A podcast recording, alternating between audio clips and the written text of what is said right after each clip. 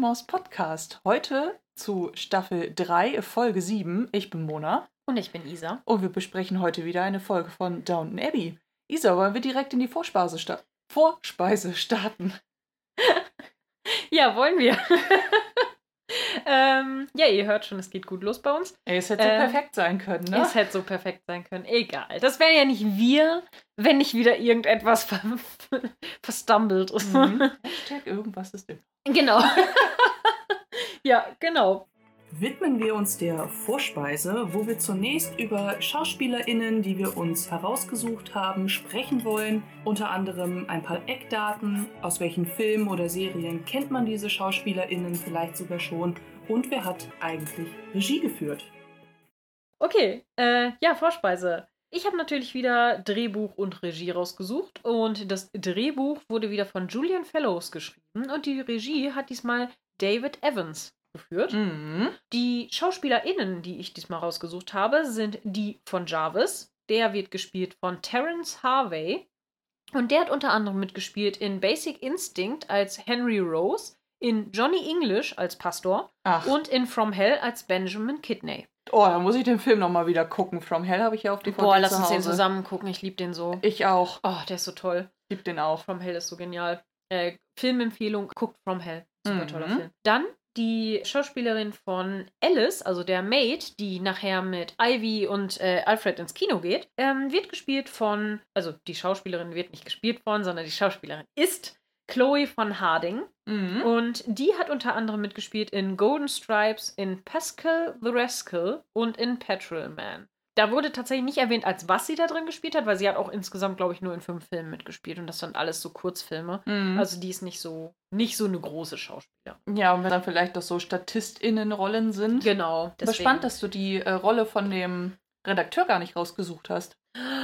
Du hast recht, ich hätte Gregson noch mit raussuchen können. Ach so hieß er, genau. Ach, scheiße. Nächstes Mal, nächste kommt ja noch Folge, mal vor. genau, nächste Folge. Wir müssen uns ja ein bisschen, äh, wir dürfen nicht unser Pulver direkt immer in einer Folge verschieben. Das stimmt. Das äh, war natürlich äh, volle Absicht von mir. Natürlich, ah, das habe ich ähm, natürlich bedacht. Mhm. ja, okay, weiter. Wir springen in den Hauptgang. Mhm. Der Hauptgang ist serviert und schon rein optisch können wir sehen, dass sich Miss Petmore wieder ordentlich Mühe gegeben hat.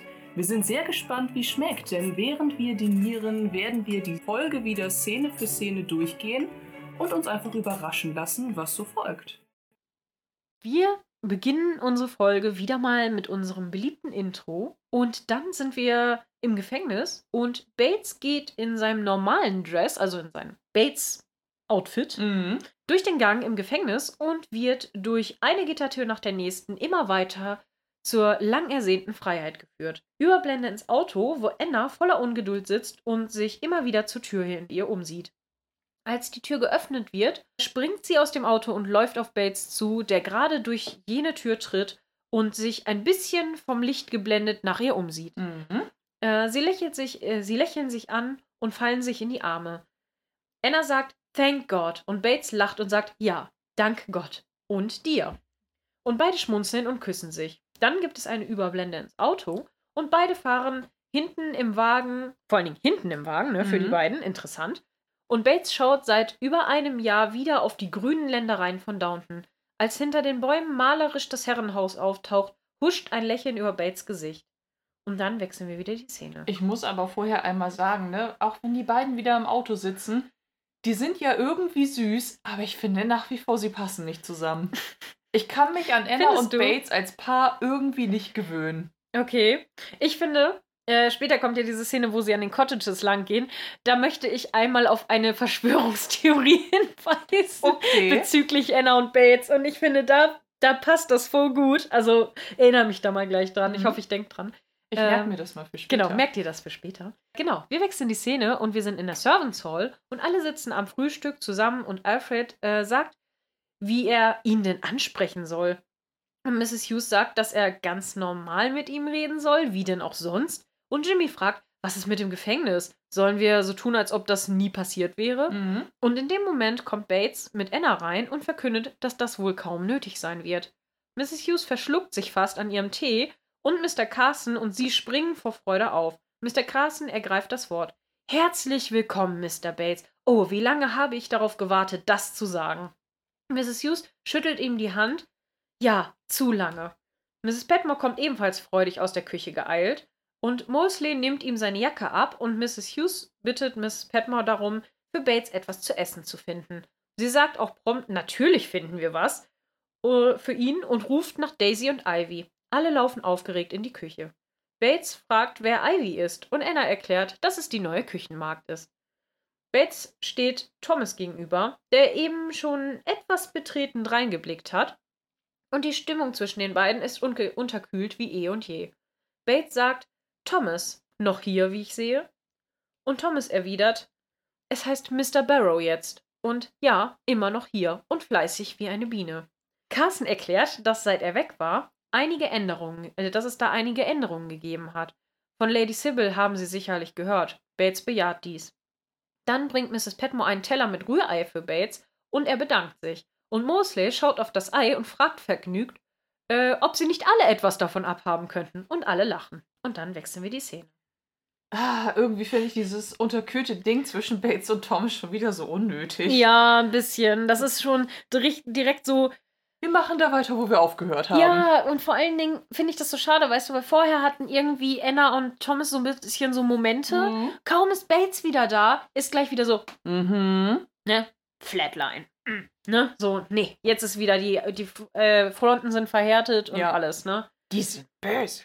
Und die bleiben auch böse. böse. Genau. Ja, ein bisschen kann ich sogar nachvollziehen, weil Thomas muss jetzt mal wieder naja, den Platz räumen ne, dass, oder zumindest ähm, befürchten. Ne? Genau, ja. dass äh, er jetzt irgendetwas anderes machen muss. Ja, oder sogar gekündigt wird. Genau, ja. weil, wo, wobei ich auch mir so denke, finde ich zwar irgendwie nett, dass die Stelle für, ba für Bates irgendwie freigehalten wird, aber irgendwie aber so richtig unfair. korrekt finde ich es nicht. Nee, können wir ja nochmal drüber diskutieren, auch wenn das richtig angesprochen wird oder vielleicht auch in der Community, aber so richtig korrekt ist es nicht, das stimmt. So, weil es ist ja nun nicht so wie eine Krankheitsvertretung, wo du von Anfang an weißt, ja, obwohl, im Endeffekt doch. Und es ja. wurde unter der Prämisse, das wurde schon gesagt, so von wegen so lange, bis, bis der Bates wiederkommt. Mhm. Aber der wird ja in nächster Zeit nicht wiederkommen. Das stimmt wohl. Also, ne, aber es so, ja, ja, naja, ne? Gut, wir wechseln die Szene mhm. und wir sind im Breakfast Room und Edith liest einen Brief und Matthew fragt, äh, ob es was Interessantes gibt. Edith erklärt, dass der Editor sich nochmal gemeldet hat und sein Angebot wiederholt hat. Er fragt, äh, ob ich ihn in London treffen könnte in nächster Zeit. Robert verzieht das Gesicht. Edith schaut nicht so begeistert drein und Matthew ergreift das Wort. Das wäre doch eine schöne Gelegenheit. Du könntest Rosamund besuchen und neue Kleider kaufen. Robert erklärt, dass er sie nur überreden will, für eine grässliche Zeitung zu schreiben. Edith erwidert, dass sie dennoch fahren wird. Es wirkt. Oh, weißt du, was mir gerade aufgefallen ist? Hm? Wir haben vergessen, eine Frage zu beantworten in der letzten Folge. Welche denn? Warum Rosamond nicht bei der Beerdigung war. Stimmt. Wollen wir das gerade nachschieben? Dann schieben wir das nach. Wir ein Aperitif während des Hauptgangs. Genau, ein Aperitif während des Hauptgangs. Äh, ja. Äh, Rosamond, äh, ja, wir vermuten, also ich vermute ganz stark, ähm, dass Rosamond nicht dabei war, weil sie als Statistin zu teuer gewesen wäre. Hm. Ich glaube, das wäre, äh, weil sie ja schon eine relativ bekannte Schauspielerin ist, glaube ich, dass sie einfach zu teuer gewesen wäre. Das ist genauso wie mit den Hochzeiten, dass sie da nicht da war. Ich glaube, das ist, weil so, natürlich wäre es gewesen, wenn sie als Tante dabei gewesen wäre. Deswegen glaube ich, äh, es liegt es tatsächlich einfach am Budget, dass sie gesagt haben, ja komm, dann aber steht meinst sie da du, nicht. Das Budget, sorry für die Unterbrechung, aber meinst du, das Budget ist in Staffel 3 so klein, dass man sich die Schauspielerin nicht hätte leisten können? Weil Maggie Smith ist ja auch in jeder Folge dabei. Ja, aber die hat auch immer Sprechrolle. Ja, gut, das stimmt. Also ist die Frage, ob du Rosamund dann auch vom Plot her ist ja auch, dann müsstest du ja wieder irgendwas reindrücken, damit sie auch was sagen kann. Mhm. Und dann ist es so, ich glaube, das wäre einfach too much gewesen. Deswegen haben sie gesagt, ja komm, genauso wie die Mutter von Cora und so, dass mhm. sie gesagt haben, nee, weil die Schauspielerin ist schon ein bisschen bekannter, deswegen. Ja, gut, wobei bei Coras Mutter kann man ja wenigstens den äh, Grund den Amerika vorschieben, ja. Richtig, das dass, äh, weil wenn sie die Reise ja. schon auf sich nimmt, die dauert dann ja auch noch zu der Zeit ein ja, paar Wochen. Aber Rosamond aus London, das ist nicht viel. Nee, das, das ist richtig. dauert nicht so lange. Ja, es ist, äh, ich vermute, dass es das ist. Also ansonsten wüsste ich jetzt nicht, was das für einen Grund haben sollte, warum Rosamond nicht dabei ist. Hm. Ja, genau. Fiel mir nur gerade so auf, wo wir sie gerade erwähnen. Ich so, oh, wir haben das vergessen. okay, Matthew ergreift das Wort und äh, ja, das wäre doch eine schöne Gelegenheit für dich. Du könntest Rosamond besuchen und äh, neue Kleider kaufen. Robert erklärt, dass er, er sie nur überreden will, für eine grässliche Zeitung zu schreiben. Edith erwidert, dass sie dennoch fahren wird. es wirkt irgendwie unhöflich, wenn ich nicht fahren würde. Und ich war auch schon seit einer Ewigkeit nicht mehr in London. Tom nickt zustimmend. Edith entschuldigt sich dann und steht auf. Und Robert sagt zu Matthew, dass er sie nicht noch ermutigen soll. Aber Matthew gibt nur zurück, dass er es für eine gute Idee hält. Dann steht auch Robert auf. Ich befürchte, du hast den guten alten Jarvis in ein Meeting gelockt, also mit uns gelockt. Und Matthew erklärt, dass er der Agent ist und dass einiges geklärt werden muss, bevor sie anfangen, äh, an Dingen zu arbeiten. Wenn du damit einverstanden bist, natürlich. Robert gibt sarkastisch zurück: Oh, ich bin froh, dass du meine Zustimmung noch für wichtig hältst. Boah, geht er mir da auf den Zeiger. Oh ja. Boah, muss ich mal eben kurz wieder eingrätschen. Weil die Folge davor, wir hatten es ja gerade erst, da will er ja die ganze Zeit gar nicht mit Matthew darüber reden und schiebt es die ganze Zeit von sich. Mhm. Ist ja nicht so, als wäre nicht der Versuch unternommen worden, ihn mit einzubeziehen. Er hatte dann nur keinen Bock drauf. Und jetzt so sarkastisch zu sagen, ach, meine Zustimmung ist noch notwendig, dann denke ich, Junge, ey. Ja. Also dann schieb's nicht von dir weg. Entweder Genau. du willst es machen oder du willst es nicht machen. Irgendwas dazwischen funktioniert nicht. So ist es. Sehe ich auch so. Ähm, Weit. Genau. Entschuldigung. Danke. Dann geht er raus. Als die Tür ins Schloss fällt, ergreift Tom das Wort. Bist du sicher, dass du nicht lieber alles hinschmeißen möchtest und abhauen willst, so wie ich? Valide Frage. Ja. Matthew antwortet darauf nicht, aber man sieht in seinem Gesicht, dass Tom nicht Unrecht hat. Und dann gibt es eine Überblende in den Flur, wo Robert äh, gerade in Richtung Bibliothek geht, als Bates im Gang steht und als er ihn sieht. Er begrüßt ihn freudig. Bates, mein alter Freund, es ist so schön, dich zu sehen. Bates bedankt sich, dass Robert seinen äh, einen Wagen geschickt hat und Robert winkt nur ab. Ah, das war ist doch nicht der Rede wert. Äh, wo haben sie dich untergebracht? Bates erklärt, dass er wieder in sein altes Zimmer gezogen, also dass er wieder sein altes Zimmer bezogen hat. Und das ähm, hält Robert aber für unangemessen. Ich werde mit Jarvis klären, dass sie ein Haus für euch finden. Bates bedankt sich und spricht dann den Elefant im Raum an. Was ist denn mit Thomas? Und Robert erklärt, dass er das klären wird. Versprochen. Aber in der Zwischenzeit äh, ruhen Sie sich ein bisschen aus. Bleiben Sie im Bett und lesen Sie Bücher. Er spricht den Elefant Raum, im Raum an. Von der Redewendung habe ich ja noch nie was Echt gehört. nicht? Kennst du das nicht? Nee. Dass man den Elefant im Raum anspricht, wenn, wenn irgendwas so offen im Raum steht, so, so ein Konflikt oder so? Vielleicht kenne ich es als andere Redewendung, aber so habe ich das noch nie gehört. Okay. Ja, auf jeden Fall ähm, ein Elefant namens Thomas. Tada.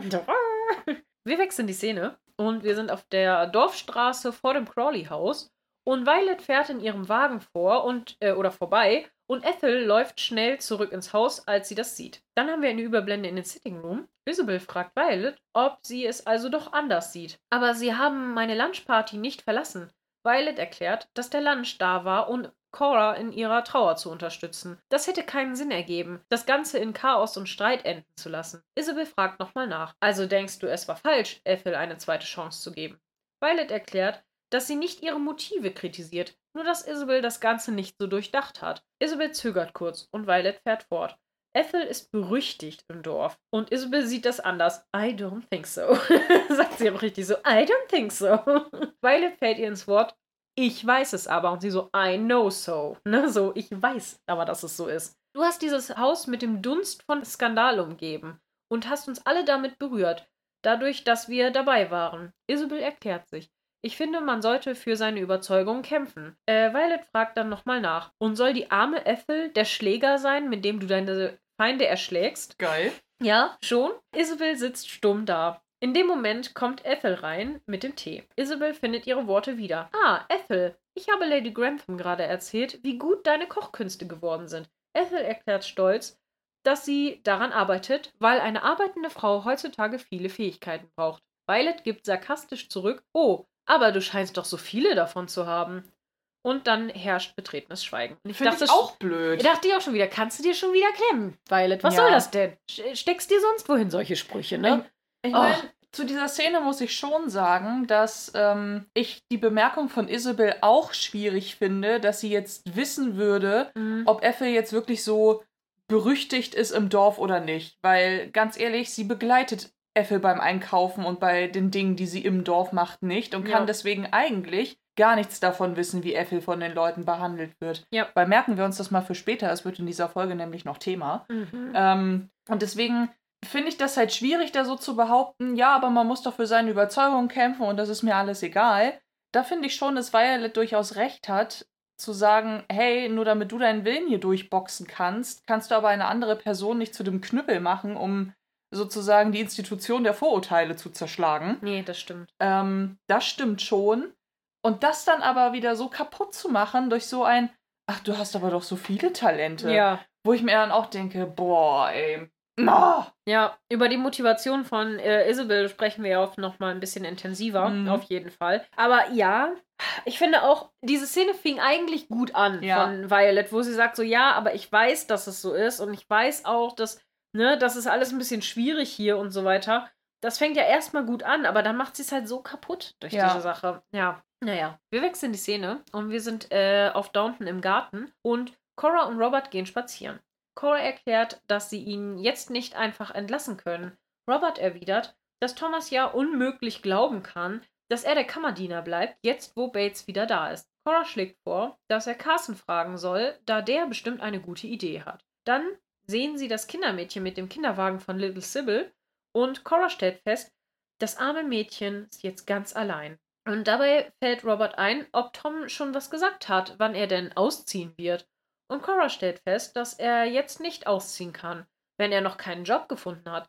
Das kannst du doch auch nicht, also kannst auch du nicht wollen. Er ist jetzt unsere Verantwortung, er und das Baby. Das sind wir Sybil schuldig. Robert ist nicht so begeistert, aber belässt es dabei. Ich muss jetzt los zum Treffen mit Jarvis und Matthew. Äh, sie gehen aus dem Bild und dann wechselt die Szene. Mhm. Ich finde das ein bisschen schwierig, schon wieder diese Szene. Ne? Also erstmal ist jetzt schon wieder alles Friede, Freude, Eierkuchen, so nur weil jetzt einmal Dr. Clarkson was gesagt hat, so und dann hat Cora ihm direkt vergeben. Mhm. Finde ich erstmal auch so ein bisschen schwierig. Aber gut, lassen wir das mal dahingestellt. Aber das finde ich auch schon wieder. Erstmal dieses mit Thomas und, und Bates. Ne? So, äh, kann ja unmöglich glauben, dass er jetzt noch Kammerdiener bleibt. Und ich so, wenn das doch jetzt schon so klar ist, dass Bates jetzt wieder dein Kammerdiener ist, warum gibt er Thomas dann nicht direkt die Kündigung? Warum lässt er ihn dann jetzt erstmal noch so weiter schmoren? So? Ja. Das ist total komisch schon. Und vor allem, wenn er seinen Job denn gut gemacht hat. Also. Ja, genau. Dann ist ja auch die Frage, wollen sie ihn dann nicht trotzdem irgendwie weiterhin behalten irgendwie und nicht kündigen direkt? Und dann kommt ja jetzt auch noch mal wieder diese Geschichte mit Tom, so weißt du so, oh, das arme Mädchen, das hat jetzt gar keinen mehr. Ich so, Moment mal, sie hat euch. Das ist eure Familie und sie hat Tom. Also Mhm. ganz alleine ist sie ja auch nicht. Und dann kommt noch dazu jetzt mit dem, ja, äh, hat er denn schon was gesagt? Wann wird er denn ausziehen? Und dann denke ich so, wenn ihr doch gerade schon bemerkt habt, dass das arme Mädchen jetzt niemanden mehr hat, dann setzt die doch jetzt nicht auf die Straße. Äh, ja, aber das stimmt. Sehe ich auch so. Ja. Naja, okay. Wie auch immer. Nächste Szene. Wir wechseln in die Servants Hall. Und Thomas ähm, bürstet gerade einen Zylinder und fragt Bates, der ihm mit Anna gegenüber sitzt, was er denn jetzt so machen wird. Und Bates erklärt, dass Robert gesagt hat, dass er sich ein bisschen ausruhen soll, bis sie mehr wissen.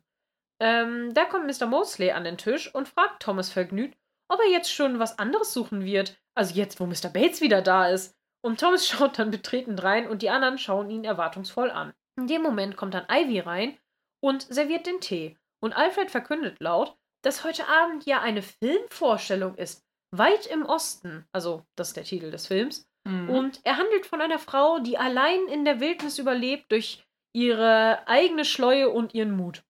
Und O'Brien ruft aus, oh, sie erzählen meine Geschichte. Das fand ich ganz geil. ich auch, weil sie so, oh, they're telling my story. und dann schmunzeln alle.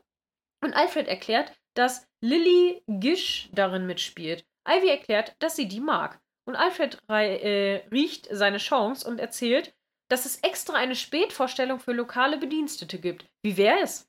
Und Ivy fragt, ob Jimmy auch geht. Und er erklärt äh, nur äh, naserümpfend, dass er das ein bisschen schnulzig findet. Ivy erzählt dann, dass sie nicht mit Alfred alleine gehen kann, da ihre Mutter das nicht gut finden würde. Und Mrs. Hughes stimmt dem zu, dass sie das auch nicht gut fände. Du kannst gehen, wenn die anderen Mägde mitgehen. Ivy erklärt, dass das okay ist und sie sehen wird, was Mrs. Petmore sagt. Also äh, schnell hin und direkt wieder zurück. Sie nickt Alfred zu und der freut sich sichtlich. Und dann wechseln wir die Szene, aber zuvor habe ich ein bisschen Recherche. Und ich eine kleine Anmerkung, während du am äh, Suchen bist. Ja. Weil diese Geschichte, wo sie sagt mit, ja, aber ich gehe nicht mit Alfred alleine, wirkte auf mich im Deutschen ein bisschen so, als wollte sie nicht ähm, den Eindruck eines Dates erwecken. Ja. So nach dem Motto, aber mit Alfred gehe ich nicht alleine. So nach dem Motto, "Hö, nee, nur Okay. wenn Jimmy mitkommt. So, also. Ja, ich, ich hatte das mehr so, also im Englischen kommt es mehr so raus mit so, das gehört sich nicht alleine mit einem Mann, Mhm. weil sonst erweckt das den Eindruck eines Dates und das würde ihre Mutter nicht gut finden. So, ne? Ah, okay. Wäre so, das ist unanständig, das macht man nicht. Wobei ich das so witzig finde, ne? Ich merke oder spüre so ein paar Parallelen zu Alfred ja seinerzeit, der doch ähm, die, die Mädels alle zum Kartenspielen einladen wollte. Und Ja. als Maudsley dann sagt er, dass er Lust hat, ja, ich weiß nicht, ob ich da noch Bock habe. Ja, stimmt. Ja, Weit im Ähm, Osten. Genau, weit im Osten. Äh, oder auch Far East, so wie er im Englischen heißt, ist ein US-amerikanisches Filmdrama des Regisseurs David Walk Griffith und ähm, ist aus dem Jahr 1920. Der Film basiert auf äh, Lottie Blair Parkers äh, Theaterstück Annie Laurie oder auch äh, Way Down East, ähm, das im späten 19. Jahrhundert ein landesweiter Erfolg gewesen war. Ähm, er war der, also der Film war der vierterfolgreichste Stummfilm aller Zeiten und er handelt davon, dass eine junge Frau, also Anne Moore äh, aus Neuengland, ähm, verfällt in Boston dem Charme eines Rei des reichen Lennox Sanderson. Dieser bringt sie mit einer vorgetäuschten Hochzeit dazu, mit ihm zu schlafen. Als Anna schwanger wird, äh, gesteht Lennox ihr, dass die Trauungszeremonie ein Schwindel war und verlässt sie. Und nach dem Tod ihrer Mutter und ihres Sohnes findet sie sich verstoßen von der Gesellschaft und findet dann Arbeit auf der Farm von Squire Bartlett und verliebt sich in dessen Sohn David. Als Lennox dann auftaucht und Squire von äh, Annas Vergangenheit er, äh, erfährt, schickt er sie fort. In einem Schneesturm läuft Anna auf einen zugefrorenen See hinaus und oder einen zugefrorenen Fluss hinaus und droht in einem Wasserfall zu ertrinken. In letzter Minute wird sie dann von David gerettet und der Film endet mit der Hochzeit der beiden.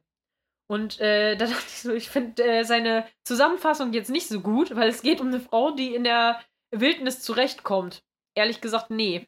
Ja. Also, sie läuft, äh, es, es geht eigentlich die ganze Zeit darum, wie sie nur von der Gesellschaft verachtet wird und betrogen wird quasi von allen. Mhm. Äh, und dann läuft sie in die Wildnis und stirbt fast und wird von einem Mann gerettet. Also eigentlich geht es überhaupt nicht darum, was äh, Alfred gerade erzählt hat. Deswegen war ich so, naja. Oh, und jetzt setzt das nochmal in den Kontext von O'Brien, die sagt, oh, die haben meine Geschichte geklaut. Ja. Mhm. Ja, bisschen schwierig alles. O'Brien, wo ist denn dein David? Genau. Ja. Ah, ist ein bisschen, weiß ich auch nicht. Aber ich finde auch schon wieder, naja, na egal, die Story passt halt in die Zeit, ne? Aber Mhm. dachte ich auch so, okay, vielleicht nicht so. Genau. Naja. Gut, so viel zu dem Film. Wir wechseln die Szene und wir sind in der Bibliothek und Matthew, Jarvis und Robert stehen vor einem großen Plan, also um einen großen Plan herum, der auf dem Tisch ausgebreitet ist. Matthew erklärt sein neues Konzept. Jarvis ist nicht so begeistert. Das würde ja bedeuten, dass wir alle äh, alles auf einmal renovieren und bearbeiten müssten. Matthew bestätigt dies. Aber ähm, seht ihr nicht, dass man investieren muss? Mit neuen Maschinen, neuen Technik und neuen Methoden profitiert das gesamte Anwesen davon. Und was die neuen Ländereien angeht, wir werden sie nicht als eigenständige Höfe führen. Einige der Bauernhäuser werden wir auf eine andere oder neue Weise nutzen. Robert grätscht, grätscht, hm? Robert, Robert. Robert grätscht ein. Ähm, das ist doch lächerlich. Downton besteht seit Hunderten von Jahren in einer völligen Harmonie. Wir haben mit den Pächtern als Partner zusammengearbeitet und jetzt willst du alles in Stücke zerschlagen. Matthew erklärt, dass er das nicht will. Aber Jarvis schaltet sich ein. Darf ich kurz? Ähm, Mr. Crawley ist sehr neu in dieser Art hier zu leben. Matthew macht dann den Carsten und sagt, I beg your pardon. Mhm. Und Robert ist genervt. Ähm, das hat doch keinen Sinn, Jarvis den Kopf au äh, auszureißen hier. Ähm, aber er hat recht. Du bist, es ist alles neu für dich. Und Matthew fragt Robert, ob er ihn daran erinnern muss, in welchem Zustand sich das Anwesen noch vor ein paar Monaten befunden hat. Robert erwidert genervt, dass das nichts damit zu tun hat, wie die Dinge hier gehandhabt werden. Das war ein schlechtes Investment. Matthew ist aufgebracht. Ja, aber du hältst das Ganze die ganze Zeit nur am Leben mit Coras Geld. Downton muss sich selber tragen, wenn es eine Chance haben will, zu überleben. Robert schaut erstaunt über Matthews kleinen Ausbruch und wendet sich an Jarvis. Ich sehe, Matthew hat uns eine Menge zum Nachdenken gegeben, Mr. Jarvis, nicht wahr? Jarvis stimmt zu. Matthew schaut wie ein gescholtener Junge drein und dann wechseln wir wieder die Szene. Und ich muss echt sagen, erstmal einmal finde ich gut, wie sich diese äh, Machtsituation so ein bisschen wandelt in Mhm. dieser Folge, aber was ich richtig krass finde, jetzt ist einfach so diese Szene, Matthew macht gute Punkte, die beiden sind so richtig dagegen Mhm. und dann ist es so richtig so, so die beiden, das ist so richtig wie so ältere Leute, die einen bevormunden wollen. Ja. So wirkt das, so richtig dieses, ja, du bist ja noch neu. Mm, ja, du lernst das noch, du kannst das noch nicht so wissen. Und ja, also er hat uns schon viel zu denken gegeben. So, ja, mm, wir denken da bestimmt drüber nach, über deine Vorschläge und so. Das ist so richtig. Fehlt eigentlich nur noch, auch wenn es gar nicht zur Zeit passt, wenn Robert sagen würde, ach Matthew, hör dir bitte an von ich und ich, so soll es sein, so kann es bleiben. Okay. Den Bezug verstehe ich jetzt nicht. Naja, weil äh, die beiden ja wollen, dass alles so bleibt, wie es Ach ist. so. Ah, ja, okay. Mhm. So nach dem Motto, nee, Ja. Das hat doch alles immer funktioniert, never change a running system. Mhm. So, uns geht es doch gut. Und Matthew, hm, der sieht halt schon den Sturm da drüben kommen. Ja. Und er hat ja auch sowas von Recht. Ne? Down muss sich selber tragen, um zu überleben, weil es gibt so viele Anwesen, die einfach bankrott gegangen sind. Und das muss auch Robert sehen. Das weiß der doch. Naja. Ja, ich glaube, der weiß das nicht. Ja, doch, ich glaube, das weiß der. Ich glaube, der ist einfach nur in seinem Stolz geknickt, dass das jetzt irgendwie, dass Matthew das halt als Misswirtschaft sieht. Ja, alles. wobei bin ich mir nicht so sicher, ob ihm das wirklich gerade schon so bewusst ist, denn, also merken wir uns das mal für später, das wird, glaube ich, äh, in einer späteren Staffel stärker relevant, wenn Mhm. ähm, die Gespräche mit Robert und ich glaube, äh, Rabi? Wie heißt denn der eine Verwandte noch? Der irgendwie so, so, so ein Krabi? Krebs, so einen Krebsi-Namen hat, ja. Äh, ja, keine Ahnung. Oder hieß der Shri Kingler, Shri Kingler. Shrimpy? Shrimpy. Ja. Sag ich doch, Ja, Krabi. Shrimpy. ich hatte jetzt gerade so ein Pokémon im Kopf, so weißt du, so Krabi, Krabi, Kingler, Kingler. ähm, Schön. Da gibt es ja noch solche Gespräche. Also ich glaube, Ja. das dauert noch ein bisschen, bis das bei Robert wirklich ankommt. Bei Robert. Robert. ja, schön. Ähm, wir wechseln äh, in eine sehr kurze Szene. Und zwar sind wir auf der Dorfstraße. Und Ethel geht die Straße lang und bleibt stehen und weint. Sie hält sich die Hände vors Gesicht und die anderen Passanten gehen an, betreten an ihr vorbei und so richtig so um sie herum, so, ähm, ja, mm, okay, die weint, ähm, ne? Und nehmen halt Abstand von ihr. Und in dem Moment fährt Violet in ihrem Auto vorbei und sieht die arme Ethel dort stehen. Violet scheint Mitleid mit ihr zu haben, aber fährt dann weiter. Und dann wechseln wir wieder die Szene. Und wir sind im Dowager-Haus und Edith sitzt mit Violet am Tisch und trinkt Tee. Und Violet fragt sie, warum sie ihren Vater vom Gegenteil überzeugen sollte, wenn sie es doch, äh, wenn sie doch mit ihm einer Meinung ist. Edith versteht das nicht. Sie war doch diejenige, die ihr ständig gesagt hat, dass sie etwas zu tun finden soll. Und Violet konkretisiert ihre Aussage. Ich meinte damit, dass du eine lokale Wohltätigkeitsorganisation leiten solltest. Oder Aquarellmalerei oder so. Edith macht klar, dass sie morgen nach London fahren wird, um den Editor zu treffen. Und wenn sie ihn mag, wird sie Ja sagen. Sie will nicht mit ihrem Vater streiten, aber sie will auch nicht unsichtbar sein. Ich hab genug davon. Violet lächelt. Das war anscheinend genau das, was sie von Edith hören wollte. Okay, ich werde heute Abend vorbeikommen und sehen, was ich tun kann. Edith lächelt ihre Großmutter an, aber es kommt auch gleich die Retourkutsche. So, ich will aber im Gegenzug einen Gefallen von dir. Und dann wechseln wir die Szene. Weil Mhm. welchen Gefallen sie will, das hören wir noch nicht. Das ist korrekt. Genau. Aber ich finde es richtig cool, weil als Edith sagt, so von wegen, ich will nicht unsichtbar sein, ich habe genug davon. Erstmal finde ich das ein unheimlich gutes Zitat von ihr. Voll. Und ich finde es cool, weil Violet die ganze Zeit, "Nee, wieso, ich sehe das doch nicht. Ich glaube, sie wollte sie so ein bisschen aus der Reserve locken, hatte ich so das Gefühl. So Okay. wirkte das so ein bisschen auf mich, so, dass sie das gar nicht so ganz so sieht, sondern so dieses, haha, guck mal, sie hat sich Gedanken gemacht. Ja gut, komm, dann unterstütze ich dich, ne? Du meinst das ernst. Ja, und Ja. vor allem so langsam, aber sicher äh, fällt ja auch wirklich auf, dass Edith ja wirklich lange Zeit versucht hat, den alten Werten sozusagen so zu entsprechen. Und Ja. das merkt man ja komplett an dem, was Violet auch meint. Ja, ich meinte, eine Wohltätigkeitsorganisation leiten oder, Ja, Ak äh, äh, oder Aqu- Aquarellmalerei. Ich denke so, oh Gott, ey. ja. Also so richtig, so richtig 1902. Mhm. Aber Entschuldigung, wir sind im Jahr 1920. Wir sind viel moderner. Oh, viel moderner. Oh. Mhm. Also ja, gebe ich dir recht. Ja, wir wechseln die Szene und wir sind im Crawley-Haus und Ethel ist sehr still, als sie Isabel den Tee serviert. Isabel fragt sie, was los ist und Ethel erklärt, dass sie eine unangenehme Begegnung im Dorf hatte. Isabel bohrt nach. Was für eine unangenehme Begegnung? Und Ethel erklärt, dass Mrs. Bakewell sie nicht bedienen wollte und am Ende ihr Mann sie bedient hat. Aber auch da, der war nicht sehr freundlich. Isabel erklärt, äh, dass sie ihre Einkäufe dann in Zukunft wohl woanders tätigen sollten. Ethel rudert zurück. Nein, das ist nicht notwendig. Ich bin es ja gewohnt. Isabel stellt fest, dass sie das aber nicht gewohnt sein sollte. Und Ethel geht beschämt. Und dann wechseln wir die Szene. Mhm. Und ich finde, an der Stelle ist es irgendwie noch, noch nett, so alles, ne? Und man hat auch das Gefühl, und I- Isabel hat ja auch recht, mit, sie sollte das aber nicht gewohnt sein, weil die Leute sollten sie auch so akzeptieren und nett zu ihr sein und höflich, ne? Mhm. Auch egal, was sie gemacht hat vorher. Ja. Vor Ja, allem ja. denke ich mir halt auch, also das ist wahrscheinlich auch der Zeitgeist, muss man dazu sagen. Ja. Aber das ist ja richtig spürbar, wie auch so getan wird, nach dem Motto, oh, wenn sie mich berührt, Ja, das Dann- färbt ab oder dann so. färbt Scheiß, das ab. Ja. Also als, als ob jemand eine Prostituierte wird, nur weil eine andere Frau einen angefasst hat oder Ja, so, als ja, würde ja. sie das oder, ausdünsten. ja, ja, genau, so als ob sie so, so, ein, so, so ein Smog um sich hat, äh, der andere Frauen zu Unzucht verführt. So oder so eben. ein Quatsch. Also, ja, weiß ich auch nicht. Also, vor allen Dingen, als ob alle wissen doch, wie die wirtschaftliche Lage gerade ist. Als ob die Frau das freiwillig macht, weil sie da Spaß dran hätte. Tja. Ne? Also, ja, boah, nee. Ja, stimmt, solange ist der Krieg noch nicht vorbei. Nee, und jetzt gerade ist halt voll die Wirtschaftskrise gerade am Gange. Also die Mhm. kommt, ist jetzt gerade voll dabei. Hatte ich ja mit dem äh, Frauen zu der Zeit und so, ne? Wie die arbeiten mussten und so. Mhm. Ah, es ist alles ganz schwierig. Wobei man ja nicht mehr so viel davon äh, fühlt, dass die äh, Lebensmittel so knapp wären, ne? Nee, die das- Lebensmittel nicht, aber die Wirtschaft läuft sehr schlecht. Die Leute, Genau. es gibt viele Arbeitslosigkeit und Ja. so. Ja. Weil ich so dran denken musste mit diesen Essensmarken, wo ja, ähm, Ja, ja, Patty klar. Mac äh, Pat Pat ihren äh, äh, Thomas McTomtom so gut kennt und ihn ja schon fast so in Richtung, naja, Du mach mal Also- Schwarzmarkt hier, ne? Ich würde dir was abkaufen, wenn es vernünftig ist. Ja, wenn es vernünftig ist und kein Beton.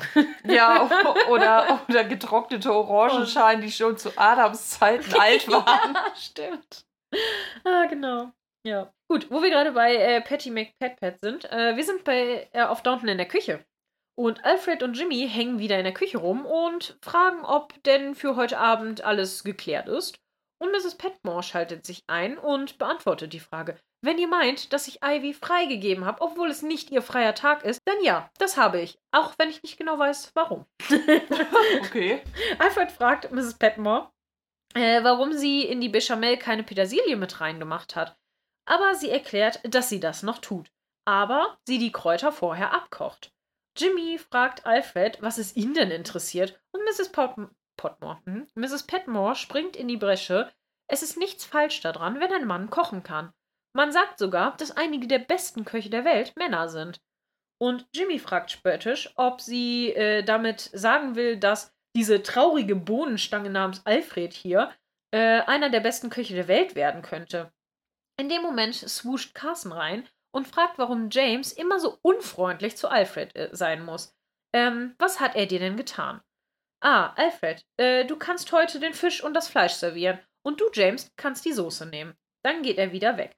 Und das war so richtig so, BÄM! so, und Mhm. erstmal degradiert. Und Jimmy ist äh, nicht begeistert und lästert mit Ivy, äh, ich sollte First Footman sein das, äh, und das Wichtigste reintragen. Ivy stimmt ihm da noch zu. Im Hintergrund hört man das Gespräch, was Daisy und Alfred führen. Äh, hör ihr doch nur zu. Du bist größer und länger hier als er. Und warum gehst du mit ihr ins Kino, wenn sie so über dich reden?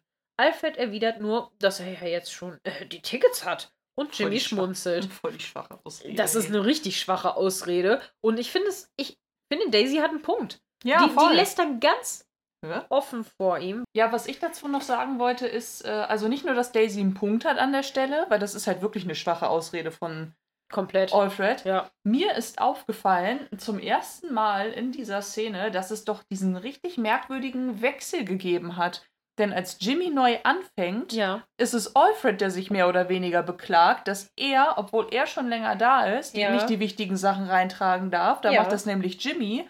Und mir ist nicht aufgefallen, wann sich das gedreht hat, dass jetzt plötzlich Alfred das immer macht.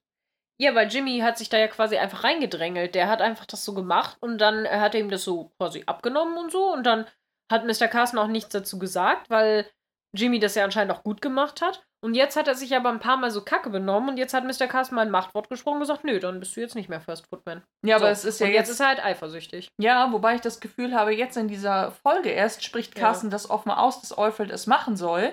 Aber Ja. wann es diesen Dreh wirklich gegeben hat, dass Alfred es Das ist- tatsächlich schon vorher immer gemacht hat, also irgendwie. Na, hat er ja eben nicht. Das ist es ja. Alfred hat ja jetzt immer die Soße serviert, die letzten Male.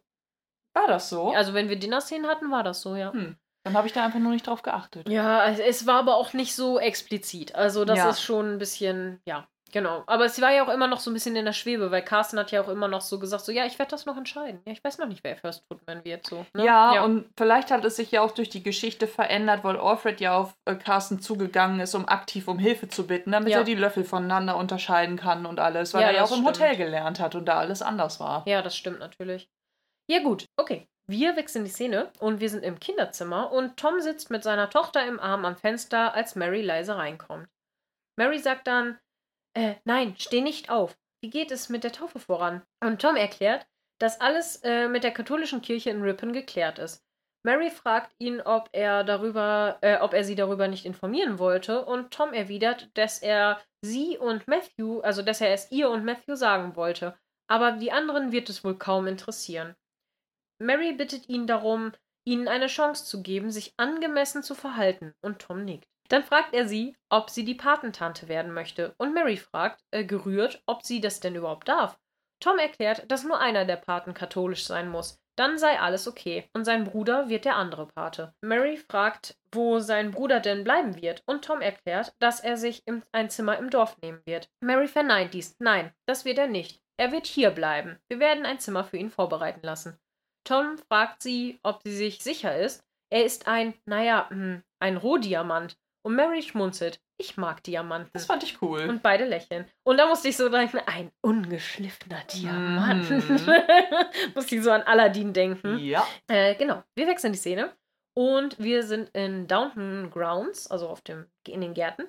Und, oder beziehungsweise auf den Ländereien. Und Bates und Anna gehen spazieren und unterhalten sich äh, unverständlich. Sie kommen an den Cottages an und Bates erklärt, dass er immer noch nicht glauben kann, dass er jetzt wieder hier ist. Ich muss mich immer zwicken. Anna lächelt. Du kannst es ruhig glauben.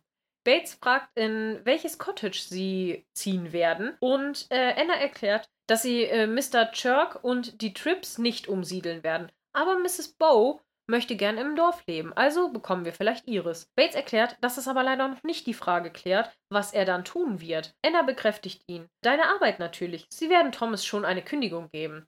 Mr. Barrow, wirft Ba- Bates ein. An Anna antwortet nur, Mr. steckst dir sonst wohin. Er muss gehen. Und Bates lächelt und stellt fest, dass Rache süß ist. Und die Szene ist die, worüber ich reden möchte. Ja, die Erinnerung wäre jetzt auch gekommen. Genau. Die Verschwörungstheorie. Die bitte. Verschwörungstheorie. Ja, erzähle ich sofort. Aber erstmal zu der Szene. Ich finde das nämlich jetzt blöd, weil das ist jetzt wieder so ein richtiger Schritt zurück. Voll. So vor allen Dingen, dass Anna auch so sagt, so Mister, steckst dir sonst wohin oder steckst dir an den Hut oder so. Ne? Mhm. Das finde ich halt so, so blöd. Weißt du, die hatten vorher so gute Momente. Warum ist sie jetzt so? Ja. Und warum ist das, weißt du, kaum ist Bates wieder da, ist alles wieder, ne, Ja, so. ist so. Das finde ich ein bisschen doof.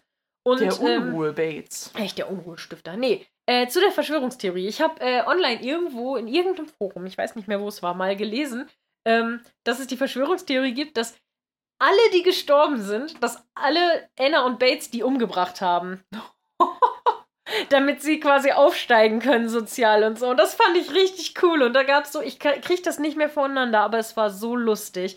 Weil das die ganze Zeit so, weißt du, gerade Anna dann auch immer voll die Mörderin ist, weil die liebe, unschuldige Anna, der traut das ja keiner zu. Und so. Aber wen soll, wo sollen die denn umgebracht haben? Naja, alles? dass sie da äh, schon damit anfangen, dass äh, irgendwie, dass sie alle außer. Ähm, nee, genau, dass sie schon den ersten umgebracht haben, den ähm, äh, Kamal Pamuk, Mhm. dass sie den schon umgebracht haben, damit Anna äh, die quasi diese unkündbare Stelle bei Mary kriegt, dass sie quasi niemals rausfliegen kann. Ja. Dann hat sie ja Bates kennengelernt, dann haben die zusammen quasi äh, äh, Vera umgebracht und bringen ja später auch noch andere Leute um die Ecke. Dann jetzt äh, Sybil musste leider sterben. dann, warte, warum war das so? Was war denn das nochmal? Sybil musste sterben, weil Weiß ich auch nicht mehr genau. Auf jeden Fall, aber das war so geil, diese ganzen Theorien. Und das passte auch alles echt nicht schlecht. Also es war nicht, nicht völlig. Oh, dann haben sie noch Lavinia umgebracht, Genau, damit genau, Mary damit- wieder mit äh, Matthew zusammenkommen kann und die Dankbarkeit hoch genug ist, um die Genau. Stelle noch unkündbarer zu machen.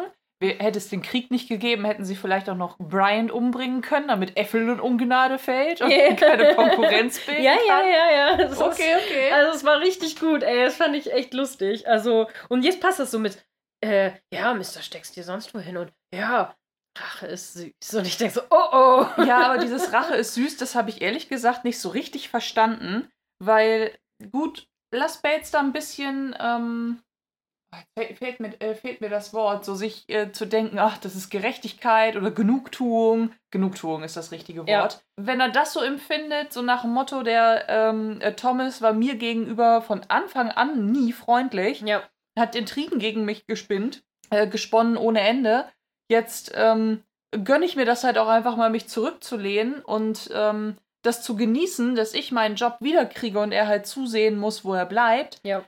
Irgendwie nachvollziehbar. Aber es ist ja nun nicht so, als hätte er dafür effektiv was getan. Nee. Und äh, was ich finde, ist, wenn er wirklich Rache nehmen möchte, dann müsste er sie an Miss O'Brien nehmen. Weil Miss O'Brien hat ihn verpetzt, nicht ja, Thomas. das stimmt. Nicht ja, Thomas. das stimmt. Das ist halt äh, deswegen, weil eigentlich aber mit denen hat er ja anscheinend jetzt gar keinen Twist mehr. Ja. Also, das verstehe ich nicht so ganz, Und ehrlich da, gesagt. und da verstehe ich dann auch wieder nicht, weil, Stichwort Schritt, äh, Schritt zurück, du hast es ja eben gesagt, Mhm. ähm, dass Anna da nicht auch mal sagen kann, hey Mensch, ne, jetzt genieß doch erstmal, dass du wieder da bist. Tom hat in letzter Zeit wirklich auch mal seine verletzliche Seite gezeigt. Der, Nicht Tom. ja, du hast Mhm. recht. Äh, Thomas kann auch ganz anders sein. So, das hätte ich mir irgendwie gewünscht. Ja, ja, finde ich nämlich auch. Das wäre viel schöner gewesen und vielleicht, ich denke, Bates wäre dann bestimmt auch so versöhnlich gewesen, wenn Anna ihm gesagt hätte, du denk da nochmal drüber nach, der hat sich ein bisschen geändert, dann hätte Genau. er bestimmt auch gesagt, ja, weißt du was, komm, dann geben wir Mr. Marrow halt nochmal eine Chance. Ist Genau. dann halt so. Der, die werden nie Best Friends sein, aber sie müssen sich auch nicht mehr hassen. So, Ja. ne?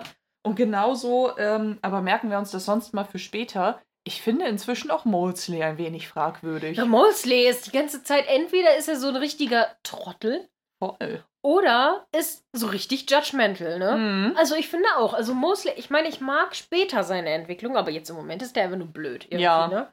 Naja, Und wir- da frage ich mich ja. auch, ob er das macht, um irgendwie komisch Anschluss zu finden. ich glaube ja. Aber merken wir uns das ja. für später. Ja, Ah, der ist einfach so ein Affe im Moment. ja, wir wechseln die Szene und wir sind in der Servants Hall und Thomas geht durch den Durchgang und man sieht den Blick in die Küche, wo Jimmy unmütig die äh, Soße entgegennimmt und er geht an Thomas vorbei und flucht ein bisschen. Nur weil er zwei Meter groß ist, ich hätte nicht übel Lust. Thomas wirkt ihn aber so ein bisschen ab. Tho- Thomas stimmt ihm zwar flüsternd zu, so, du hast recht, aber sag nichts, was du später bereuen wirst. Solche Sachen kann man regeln, aber du musst etwas Geduld haben. Jimmy geht dann nach oben und Thomas bleibt rauchend in den Türrahmen zurück. Ähm, Im Hintergrund sieht man, wie O'Brien sich an den Tisch setzt und zu nähen beginnt und sagt dann zu ihm, ihr seid aber auch schon ein hübsches Paar, das muss man mal sagen. Thomas bezweifelt das. O'Brien hat da etwas anderes gehört. Alfred sagt, dass er ständig über dich redet, so kitschige, schnulzigen Kram. Er ist schon ganz genervt davon und kein Wunder, wäre ich auch sozusagen. Und Thomas gibt zurück, dass er sich das nur ausdenkt, also Alfred. O'Brien erwidert, wie du meinst, und Thomas geht nachdenklich weg und O'Brien schmunzelt, weil sie ihren Sieg schon wittert. Aber es ist total unlogisch. Wie kann man das denn glauben? Weil Thomas muss doch beobachten, Ja. hautnah, dass sich Jimmy und Alfred gar nicht verstehen. Wieso sollte Jimmy Alfred solche Geschichten erzählen, die ja, Ja, dann durchaus intim sind? Also das ist komplett, komplett nicht Ja, nachvollziehbar. können, können wir ja nochmal drüber reden. Äh, da war ja auch so ein bisschen in der Community auch Mhm. die, die Idee dahinter, warum, warum äh, Thomas ihm überhaupt glaubt.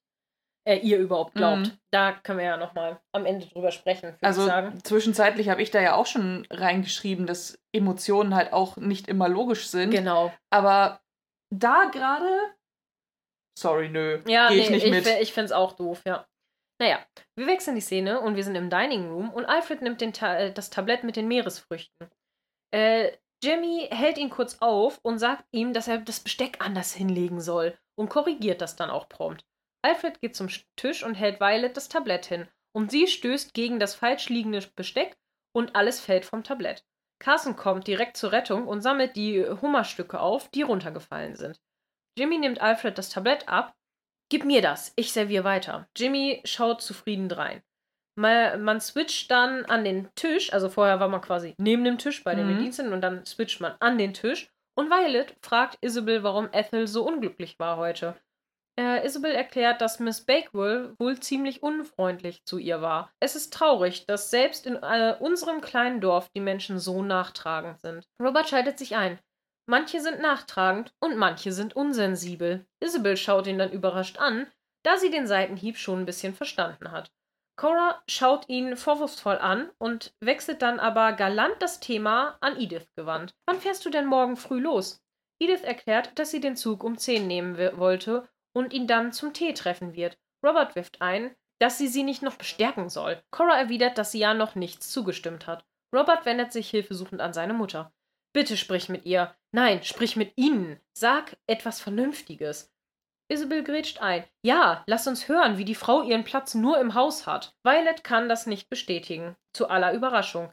Ich denke nicht, dass der Platz einer Frau tatsächlich zu Hause ist. Aber es besteht ja auch keine Schande darin, dass sie etwas Spaß hat auf dem Weg dorthin. Witzig, im Deutschen sagt sie das anders. Was sagt sie denn? Sie sagt, dass sie grundsätzlich schon denkt, dass letzten Endes der Platz einer Frau zu Hause ist, Mhm. worauf sie sozusagen auf die Familiengründung anspricht. Mhm. Aber der Weg dahin, der kann ja individuell festgelegt werden. Ja, ich habe äh, tatsächlich ähm, das auch gedacht, dass das ein bisschen komisch klingt. Im Englisch, es mag an meinen Übersetzungsskills liegen. Im Englischen sagt sie, I don't think that a woman's place is, was, was sagt sie? Äh, nicht, sie sagt nicht finally, sondern eventually. Genau. Äh, I don't think that a woman's place is eventually at home. Ich glaube, sie meint da, also deswegen habe ich es mit tatsächlich, weil eventually Mhm. kann auch tatsächlich, aber es kann auch sofort heißen, also Ja. nicht sofort. Wahrscheinlich hat, hat sie das auch gemeint, wahrscheinlich habe ich es einfach kacke übersetzt. Aber das passt auch eher zu dem, was sie später halt sagt. Mit, Es ist Mhm. ja keine Schande darin, wenn man etwas Spaß auf dem Weg dorthin hat. Ja. Äh, genau. Edith bedankt sich dann bei ihrer Großmutter und Isabel will wissen, ob Violet ihre Medikamente gewechselt hat.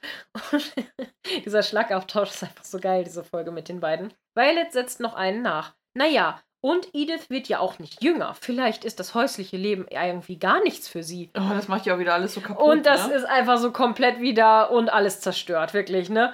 Edith schaut dann auch gequält rein. Und so glücklich wie sie vorher war, so sehr ging dieser Spruch dann nach hinten los. Mhm. Alles, alle schweigen kurz und dann ergreift Matthew das Wort, an Tom gerichtet. Wie gehen deine Pläne voran? Tom erklärt, dass er schon Cora erzählt hat, dass sein Bruder eine Werkstatt in Liverpool hat und er da vielleicht hingehen wird. Mary fragt, ob der Bruder, äh, ob das der Bruder ist, der auch herkommt. Und Tom bejaht dies. Robert fragt, warum er herkommt, und Mary erklärt, dass er zu Teufel, Teufel, hm? dass er zur Taufe kommt. Robert leert genervt sein Weinglas und dann wechseln wir die Szene. Mhm. Wir sind in der Servants Hall und O'Brien fragt, wie er denn das Besteck arrangiert hat. Und Alfred erklärt, dass er sie auf den Rand des Tellers gelegt hat. Aber ich sag nicht, dass es Absicht war. Jimmy sagt dann feist, ja, das will ich auch wohl hoffen, ne? Ich wollte nur helfen. Carson erklärt, dass Alfred wohl in Zukunft ohne deine Hilfe auskommen wird. Und das nächste Mal fragst du besser, bevor du das Ruder übernimmst. In dem Moment kommt Mrs. Petmore rein und fragt, warum Ivy und Alfred noch hier sind. Mr. Carson erklärt, dass Alfred bestimmt jetzt nicht mehr ins Kino gehen möchte, nach diesem Missgeschick. Mrs. Hughes erklärt, dass sie natürlich noch gehen werden. Ivy fragt freudig, ob sie das wirklich tun, und Mr. Carson erklärt, dass er seine Entscheidung nicht zurücknehmen wird, aber Alfred auf dem Weg dorthin mal darüber nachdenken sollte, was es bedeutet, eine Chance zu verpassen. Alfred steht freudig auf und geht raus. Geil. Ja. eine Chance verpassen. Ja, aber er ist halt voll happy, ne, weil er jetzt doch gehen darf. Ja. Mrs. Hughes und Mr. Carson stehen auf und Mrs. Hughes wendet sich an ihn. Und sie haben wohl niemals eine Chance vertan. Carson erklärt, wenn er das getan hätte, dann hätte er daraus gelernt. Und das ist alles, äh, was ich von ihm verlange. Mrs. Hughes gibt mit ihrem wissenden Blick zurück, das und ein wenig rituelle Demütigung. Carson schaut ihr nachdenklich nach. und das fand ich auch geil. Da habe ich auch überlegt, ob das mein Lieblingszitat ist, weil ich das sehr geil finde. Weil sie Mhm. sagt so, "Mhm, das und rituelle Demütigung. mhm." Und er ist so, äh, äh, nee, ja doch. Ne? Mhm. Ja, dann wechseln wir die Szene. Und wir sind in Marys Bedroom. Mary geht ins Bett zu Matthew und tadelt ihn dafür, dass er Mary angerufen hat, ohne mit ihrem Vater darüber zu sprechen. Matthew erklärt ihr, dass es notwendig war, aber du hast mich erst äh, dafür getadelt, dass ich nichts gemacht habe, und jetzt tadelst du mich dafür, dass ich etwas tue, äh, dass ich mich gekümmert habe. Du kannst nicht beides haben. Mary küsst ihn und schmunzelt. Kann ich doch, wenn ich das will. Mhm. Matthew schaut sie nachdenklich an. Denkst du, ich sollte zu einem Arzt gehen? Mary fragt warum. Matthew antwortet ihr, naja, du weißt schon. Was ist, wenn doch irgendwas wegen der Verletzung nicht so funktioniert, wie es soll? Mary erklärt, dass er keine, sich keine Sorgen machen soll. Es ist alles in Ordnung, aber Matthew ist sich da nicht so sicher. Und dann wechseln wir wieder die Szene. Mhm. Wir sind äh, auf der Straße zurück nach Downton und Alfred erklärt, dass er den Film okay fand. Ähm, ihm aber englische Filme mit englischen Schauspielern lieber sind. Ähm, das ist irgendwie echter. Ivy, äh, Ivy, Ivy, Ivy stellt fest, dass sie amerikanische Schauspieler mag. Die haben irgendwie so das gewisse Etwas. Alfred fragt sie, ähm, was denn mit Ivy Close in The Worldlings war. Dagegen sieht äh, Lillian Gish doch wie aus wie eine Dorfschullehrerin. Ivy stellt fest, dass es doch lustig ist, wenn man darüber nachdenkt, dass ein Filmstar denselben Namen wie man selber hat. Alfred stellt fest, dass es mit seinem Namen keine gibt. Ivy erklärt, ähm, dass das stimmt, aber es äh, gab einen König, den, der den Kuchen verbrannt hat. Alfred erklärt, dass er hofft, dass er in Zukunft keine seiner Kuchen verbrennen lassen wird. Und Ivy lacht. Und dann wechseln wir wieder die Szene. Wobei ich mich frage. Das ist schon ein ähm, bisschen Foreshadowing, ne? Ja, äh, zum einen das, aber auch, weil es ähm, so mit, ja, es gab doch den äh, König Alfred, ob sie damit Alfred den Großen meint, aber ist er dafür in die Geschichte eingegangen? Boah, das weiß ich nicht. Der so um 800, 900, während, also halt während der Zeit regiert hat, als die Wikinger in, en in England eingefallen sind. aber der hieß doch anders. Der hieß doch nicht Alfred, sondern. Ethelred. nee, Ethelred ist, ähm, Al, Al, Al er, er ist Hieß der Alfred. Alfred wirklich? Mhm. Okay. Er ist König Alfred und seine Hm. Ähm, ähm, ähm, Tochter heißt Ethelflaed. Ja, Dann gibt es noch Ethelston. ja. Das ist aber, Ein Priester ich, gewesen. der Sohn. Und hier Ethelflaed soll, äh, soll Ethelred heiraten. Der ist aber Boah, ey, bei denen steige ich Jo. gar nicht mehr durch, ne? Also Ganz viele Ethels. Ja, ganz viele Äffel, Äffel. Jo. Äffelkopter. Da. ja, äh, wenn ihr das wisst, dann äh, sagt uns doch mal, welcher König äh, da gemeint ist. Genau, wir wechseln die Szene. Wir sind in der Servants Hall Mhm. und Thomas sitzt am Tisch und Jimmy kommt zu ihm. Er fragt, ob alles schon, äh, alle schon im Bett sind und Thomas bejaht dies. Ja, außer die Kinogänger. Jimmy stellt fest, dass, wenn er sowas wie Alfred abgezogen hätte, er nicht mehr ins Kino gedurft hätte. Thomas fragt ihn, ähm, warum er das meint. Und Jimmy erklärt, dass Carson ihn nicht mag. Egal, was Alfred tut, er zieht ihn vor. Das ist verdammt unfair. Äh, Thomas schmunzelt. Also, ich mag dich. Also im Englischen sagt er sogar I love you. Das sagt er im Deutschen auch. So, also, also, also ich, liebe sie. ah, okay. Ähm, Jimmy lacht. Wenn du das tust, dann äh, bist du damit aber alleine. Thomas denkt das nicht. Äh, was ist mit deiner Familie? Wo kommst du her? Jimmy erklärt, dass er keine Familie hat. Cousins, ja, aber sonst niemanden. Thomas fragt nach seinen Eltern und Jimmy erzählt, dass die gestorben sind. Sein Vater im Krieg und seine Mutter an der Grippe. Ich habe keine Brüder oder Schwestern und somit bin ich wohl ganz auf mich gestellt. Thomas versteht das. Das muss wohl einsam sein. Jimmy fragt, was er dann damit meint. Thomas erklärt, dass er versteht, was das bedeutet. Wir passen gut zusammen, nicht wahr?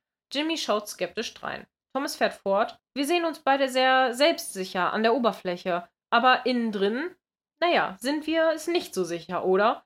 Naja, egal. Äh, du musst dir keine Sorgen machen. Carsten bevorzugt Alfred vielleicht, aber sonst tut das keiner. Jimmy fragt, ach nicht? Äh, ich bin mir da nicht so sicher. Manchmal denke ich, es ist äh, Jimmy contra Mundi, also gegen alle. Mhm. Und O'Brien kommt dazu und fragt, ob das Latein war. Ich sollte das wohl bei Mr. Carson mal versuchen. Vielleicht mache ich ja ein paar Punkte gut. Und Jimmy schmunzelt. Da würde mir wohl nur ein Zauberspruch helfen. Dann wünscht, äh, dann wünscht er eine gute Nacht und O'Brien und Thomas bleiben zurück. O'Brien stellt fest, dass er lustig ist, oder? Du musst mir nichts vormachen. Ich weiß doch, was hier läuft. Thomas gibt nur zurück, dass sie Unrecht hat. Und er ist nur, er ist nur an Frauen interessiert. O'Brien erwidert, ja, wenn du so tun möchtest. Thomas fragt sie, was sie damit meint. Sie gibt zurück, dass er sie jetzt nicht anblaffen braucht. Ich gebe nur wieder, was Alfred mir erzählt hat. Thomas gibt leise zurück, dass, wenn, wenn er sagt, dass Jimmy an ihm interessiert ist, dass er lügt. O'Brien fragt äh, verschwörerisch, ob das hätte ein Geheimnis bleiben sollen. Und dann geht sie und Thomas bleibt nachdenklich zurück.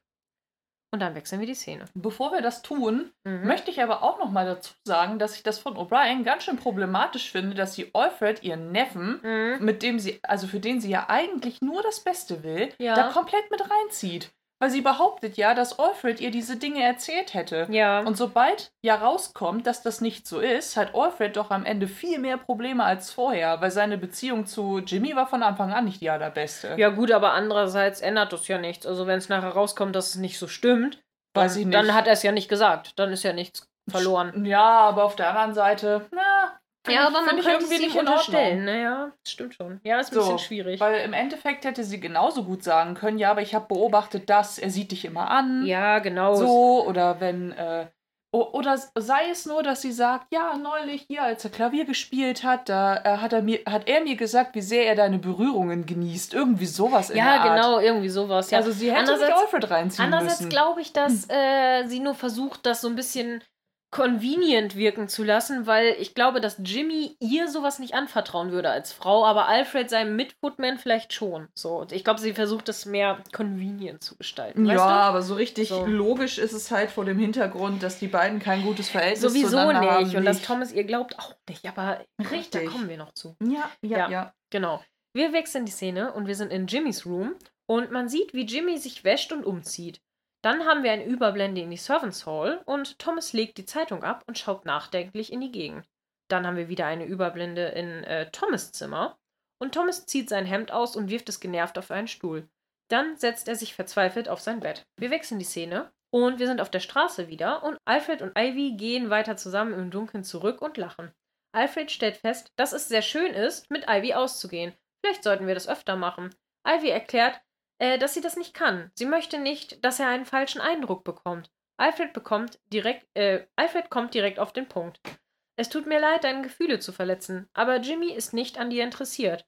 Es tut mir leid, aber so ist es. Ivy erwidert, äh, dass er das ja gar nicht weiß. Er flirtet mit mir, wirklich. Alfred fragt, ob es einen Unterschied machen würde, wenn sie wüsste, dass er nicht interessiert ist. Ivy erklärt, dass sie das schon aus seinem Mund hören müsste. Und dann wechseln wir wieder die Szene. Ein bisschen doppelmoralisch ist das aber schon fast, ne? Wenn Alfred sagt, er tut mir leid, deine äh, Gefühle zu verletzen, aber er steht einfach nicht auf dich. Und ich denke mir, und sie steht nicht auf dich. Ja, also du merkst es doch. Ja. Also, keine Ahnung. Man kann es ja mal versuchen. Ja, macht sich ja noch Hoffnung, dass wenn er nicht interessiert ist, dass sie vielleicht dann mehr Interesse an ihm hegen könnte. Aber ah, ja. Guck dir doch einfach Daisy an. Weil lustigerweise, also sie sehen sich eigentlich ja gar nicht ähnlich, aber vom Typ her sind ähm, äh, William und Alfred sich in mancherlei Hinsicht schon ziemlich ähnlich. Und dann fand ich so convenient, ja. dass Daisy auf Alfred dann steht. Ja, Wo es ihr bei William ja gar nicht ja, so bewusst war. finde ich auch. Aber ein bisschen anders ist ja schon, weil ich finde zum Beispiel, William war ja so, so ein bisschen, ja, moralisch und immer nett und immer höflich. Und Alfred ist ja auch manchmal so ein bisschen kess und flirtet auch mhm. offen und so. Vielleicht findet sie das einfach interessant. So. Ja, wobei ich mir vorstellen kann, dass Alfred ein bisschen durch die äh, Maid von äh, Martha verändert ja. worden ist. Ja, ja, glaube ich, hatte ich auch das Gefühl, dass er da ein bisschen offener geworden ist. Einfach. Genau. Ja. Ähm, ja, wir wechseln die Szene und wir sind in Thomas' Room wieder. Und Thomas sitzt auf seinem Bett und hat den Kopf in den Händen vergraben. Offenbar mit sich selbst am Ringen, was er tun soll. Überblende nach Downstairs. Alfred will zu Ivy noch was sagen, aber dann trennen sich ihre Wege, ohne ein weiteres Wort zu verlieren. Und Alfred geht nach oben und macht dabei noch so, ach, Mist, so, ne? Mhm. So, Chance vertan. Naja. Dann haben wir wieder eine Überblende in die Dienstbotenquartiere und Thomas geht leise über den Gang und öffnet zögerlich die Tür zu Jimmys Schlafzimmer. Jimmy schläft. Thomas tritt vorsichtig ein. Dann haben wir wieder eine Überblende auf die Treppe und Alfred steigt die vielen Stufen zu den Quartieren nach oben. Wir haben wieder eine Überblende. Es geht jetzt mal sehr viel hin und her. ja, es ist sehr, sehr schwierig, dem zu folgen. Ich hoffe, ich bringe das, gut. gut rüber. Mhm. Überblende nach Jimmys, äh, in Jimmys Room. Thomas setzt sich an sein Bett und schaut den schlafenden Jimmy an. Dann beugt er sich nach vorne und küsst ihn. In dem Moment kommt Alfred rein und sagt, dass es ihm leid tut, ihn zu wecken, aber ich muss. Oh mein! Jimmy wacht davon auf und scheucht Thomas weg von sich. Er steht auf und erklärt Alfred, dass es nicht so, aus, äh, nicht so ist, wonach es aussieht. Alfred steht nur belämmert da. Thomas fragt Jimmy, warum er das sagt. Du musst das nicht tun. Ihm wird keiner glauben, er ist ein Niemand. Jimmy ist außer sich vor Wut. Was machst du hier? Warum bist du hier drin? Thomas erwidert verlegen, dass er hier ist wegen dem, was er gesagt hatte, wegen dem, was zwischen uns ist.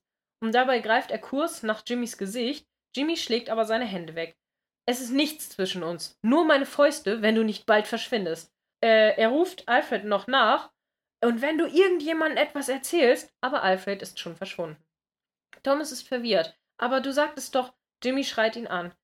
Ich hab gar nichts gesagt, außer raus hier. Also los, raus, Thomas. Und Thomas wird in den Gang gestoßen und steht perplex da. Jimmy knallt die Tür zu und Mr. Carson kommt wütend aus seinem Zimmer und verlangt eine Erklärung, was hier vor, was hier vor sich geht. Thomas erklärt, dass es nichts ist. Jimmy, äh, James hatte nur einen Albtraum.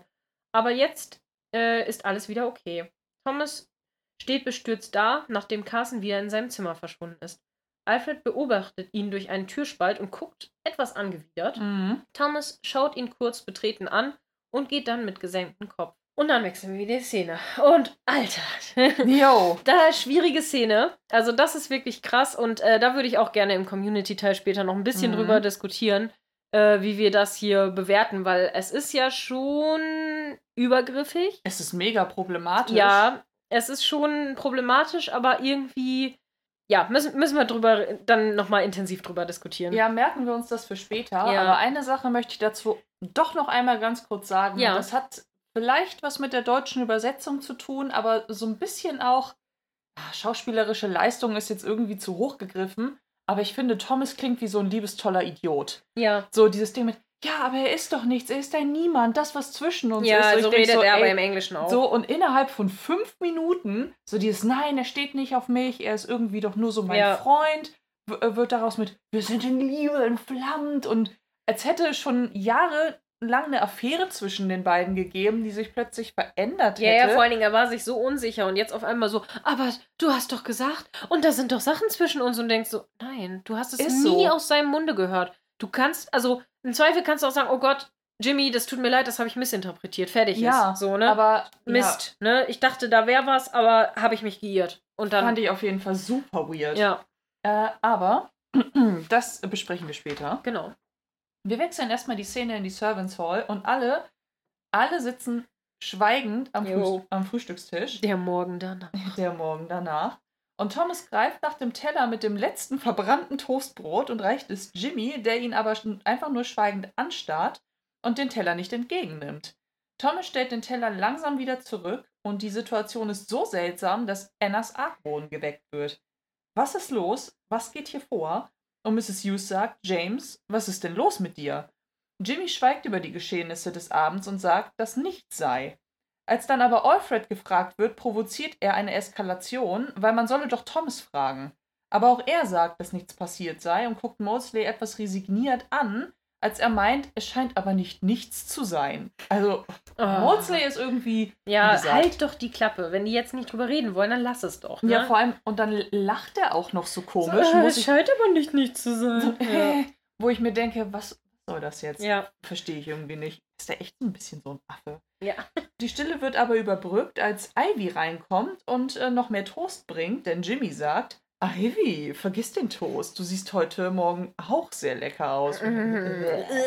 Ja, und noch nur so, um so um zu unterstreichen, dass er auf Frauen steht. Richtig. Ne? So, Wollte ich auch gleich noch ne? sagen. So richtig. Ach, ist so. Ja. Schwierig. Mr. Carson dann nur so, äh, was hast du gesagt? Naja, kann ein heißblütiger Mann nicht einem hübschen Mädchen ein Kompliment machen? Nicht beim Frühstück, um Himmels Willen. Und das ist zu früh dafür. Ja, Wird einem so. schlecht. Sie haben mir meinen Tee verdorben.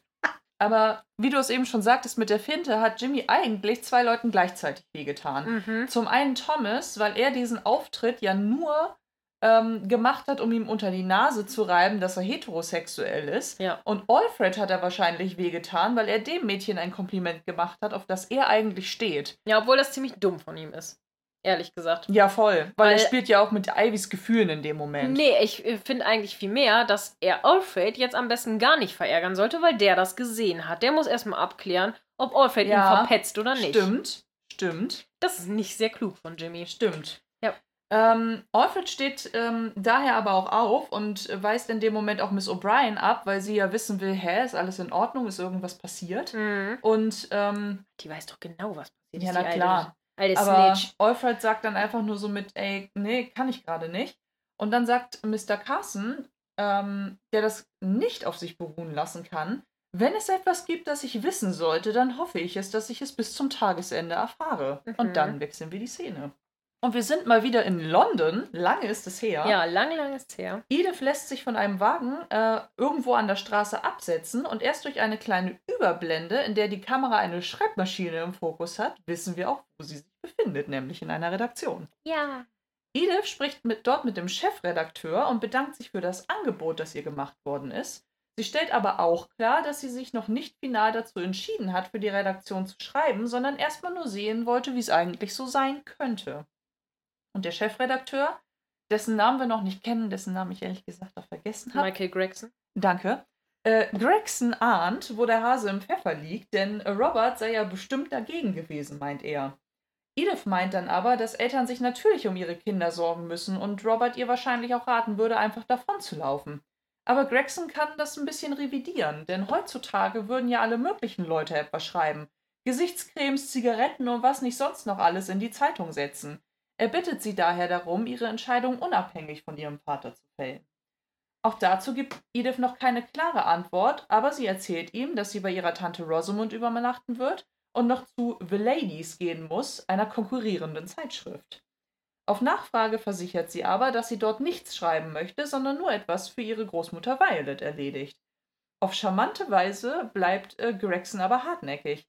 The Lady, ist das in Covent Garden? Ich habe eine Idee. Lassen Sie uns, äh, lassen Sie uns zum Mittagessen. Morgen im Rules. Wenn Sie die Stelle annehmen, werden wir feiern. Wenn nicht, werde ich meine Sorgen ertränken und mich betrinken. Was meinen Sie? Und ich hab am Überle äh, war am Überlegen, ob, ich, ob das mein Lieblingszitat ist. Das ist sehr cool, ne? Das weil, ich das, gut. weil ich das irgendwie cool finde, wie er damit umgeht. Ich und dann find- wechseln wir die Szene. Ich finde auch richtig cool, dass Edith da äh, so ein bisschen ähm, Zuspruch kriegt, weil man wirklich, wirklich merkt, er möchte, dass sie für ihn schreibt. ja, Also so richtig so. Und was? Oh, da gibt es noch eine Konkurrenz. Mm, ne, Ja. komm, ich äh, lade dich jetzt mal zum Essen ein und so, ne? Und ich finde auch, also bilde ich mir ein, dass man spürt, dass es ähm, Gregson nicht darum geht mit, oh, das ist die Tochter eines Earls, Nee. sondern um das, was sie schreibt. Ja, genau, Dass genau. es um den Inhalt geht. Und das finde ich ziemlich cool. ja, ja. Wir sind jetzt in Roberts Ankleidezimmer, wo Thomas gerade dabei ist, ihn abzubürsten, als er auch von ihm darauf angesprochen wird, dass er ziemlich nervös wirkt. Als Thomas aber nichts erwidert, versichert Robert, dass sie bestimmt eine Lösung finden werden und ihn auf keinen Fall im Stich lassen werden. Hm. Thomas zögert etwas und fragt dann bzw. bittet darum, dass er das gerne so schnell wie möglich erfahren möchte, wenn sie sich entschieden haben. Robert versichert, dass er mit Carson eine Lösung finden wird und dann wechseln wir die Szene. Ich hatte in der Szene aber ehrlich gesagt den Eindruck, dass Mhm. Thomas nicht wegen dieser ganzen Nee. Stellensituation nervös Nee, ist, sondern glaub, wegen dem, was in der Nacht ja, passiert auf ist. jeden Fall, auf jeden Fall. Wir sind im Dining Room, wo Mary, Tom und Matthew gerade eine Karte der Ländereien von Downton vor sich ausgebreitet haben. Mhm. Matthew merkt an, dass es keinen Sinn ergibt, den einen Hof für sich allein zu bewirtschaften, Jarvis aber nicht zustimmen wird, da er Veränderungen hasst. Ja. Mary erwidert dann, dass Robert ihn letztlich schon unterstützen wird, es ihr aber wichtig ist, dass Matthew ihn in diese Entscheidungen einbezieht und nicht vor vollendete Tatsachen stellt. Erstmal kein schlechter Rat. Yes. Währenddessen fährt Mr. Carson mit unterdrückter Stimme Alfred und Jimmy an, was, äh, was mit den beiden denn los sei, denn während des Dinners habe es gewirkt, als hätten sie geträumt. Aber Ginny, äh, Jimmy meint nur, hey, es ist gar nichts mit uns los und bringt schnell ein Glas weg. Währenddessen wechselt dann der Fokus zu Cora, Robert und Violet, die sich darüber unterhalten, ob Mary morgen zum Mittag bleiben wird. Mhm. Cora stellt dann fest, dass mittags nicht nur Murray kommt, nachdem er in York war, sondern abends auch Toms Bruder zum Dinner kommen wird und es sozusagen verspricht, ein kontrastreicher Tag bzw. Abend zu werden. Mhm. Ja, Robert ist aber eher so semi-begeistert, steht auf und beobachtet dann das Gespräch von Mary und den anderen, die äh, sich gerade von Tom seine Meinung einholen. Mhm. Denn der stimmt mit Matthew überein. Das Anwesen kann eine angemessene Entschädigung für die Pächter anbieten, solange das Geld noch da ist. Aber wenn wir diese Chance verpassen, kommt sie vielleicht nicht wieder. Mhm. Daraufhin bricht eine Diskussion mit Robert aus, der provokant kommentiert: ja, Das sagt der Marxist. Und Tom Mhm. meint nur, wenn ich das mal so sagen darf, aber sie wissen recht wenig über den Sozialismus. Bevor aber eine handfeste Diskussion entfacht werden kann, mischt sich Violet ein. Wenn Bransons revolutionärer Geist gezügelt wird, sollten sich alle als dankbar erweisen. Nachdem sie von Mary aber ermahnt wird, ihn doch bitte Tom zu nennen, fragt sie ihn, ob er etwas von der Landwirtschaft versteht. Er erzählt ihr, dass sein Vater Landwirt mit eigenen Schafen war. Nun wechselt der Fokus aber wieder zu den Bediensteten, denn Jimmy will wissen, warum Alfred ihn eigentlich verflucht nochmal die ganze Zeit so komisch anguckt. Ja. Alfred verneint das und meint auf Carstens Frage hin auch bedeutungsschwanger, dass es nicht er und Jimmy sind, die etwas im Schilde führen. Und dann Mhm. wechseln wir wieder die Szene. Hier sind wir in Coras Bedroom, wo sie Robert gerade fragt, ob er noch wach ist. Mhm. Und jetzt passiert etwas, wo ich mir denke, Junge, was ist eigentlich mit dir falsch? Weil er macht das Licht an und erklärt, warum er auch immer, äh, dass er warum auch immer nicht einschlafen kann. Ich denke mir, ey, du hast gemerkt, dass deine Frau wach ist. Ihr könnt euch auch im Dunkeln über unterhalten. Warum Ja. macht der Vogel das Licht an Für und blendet Kamera. seine Frau?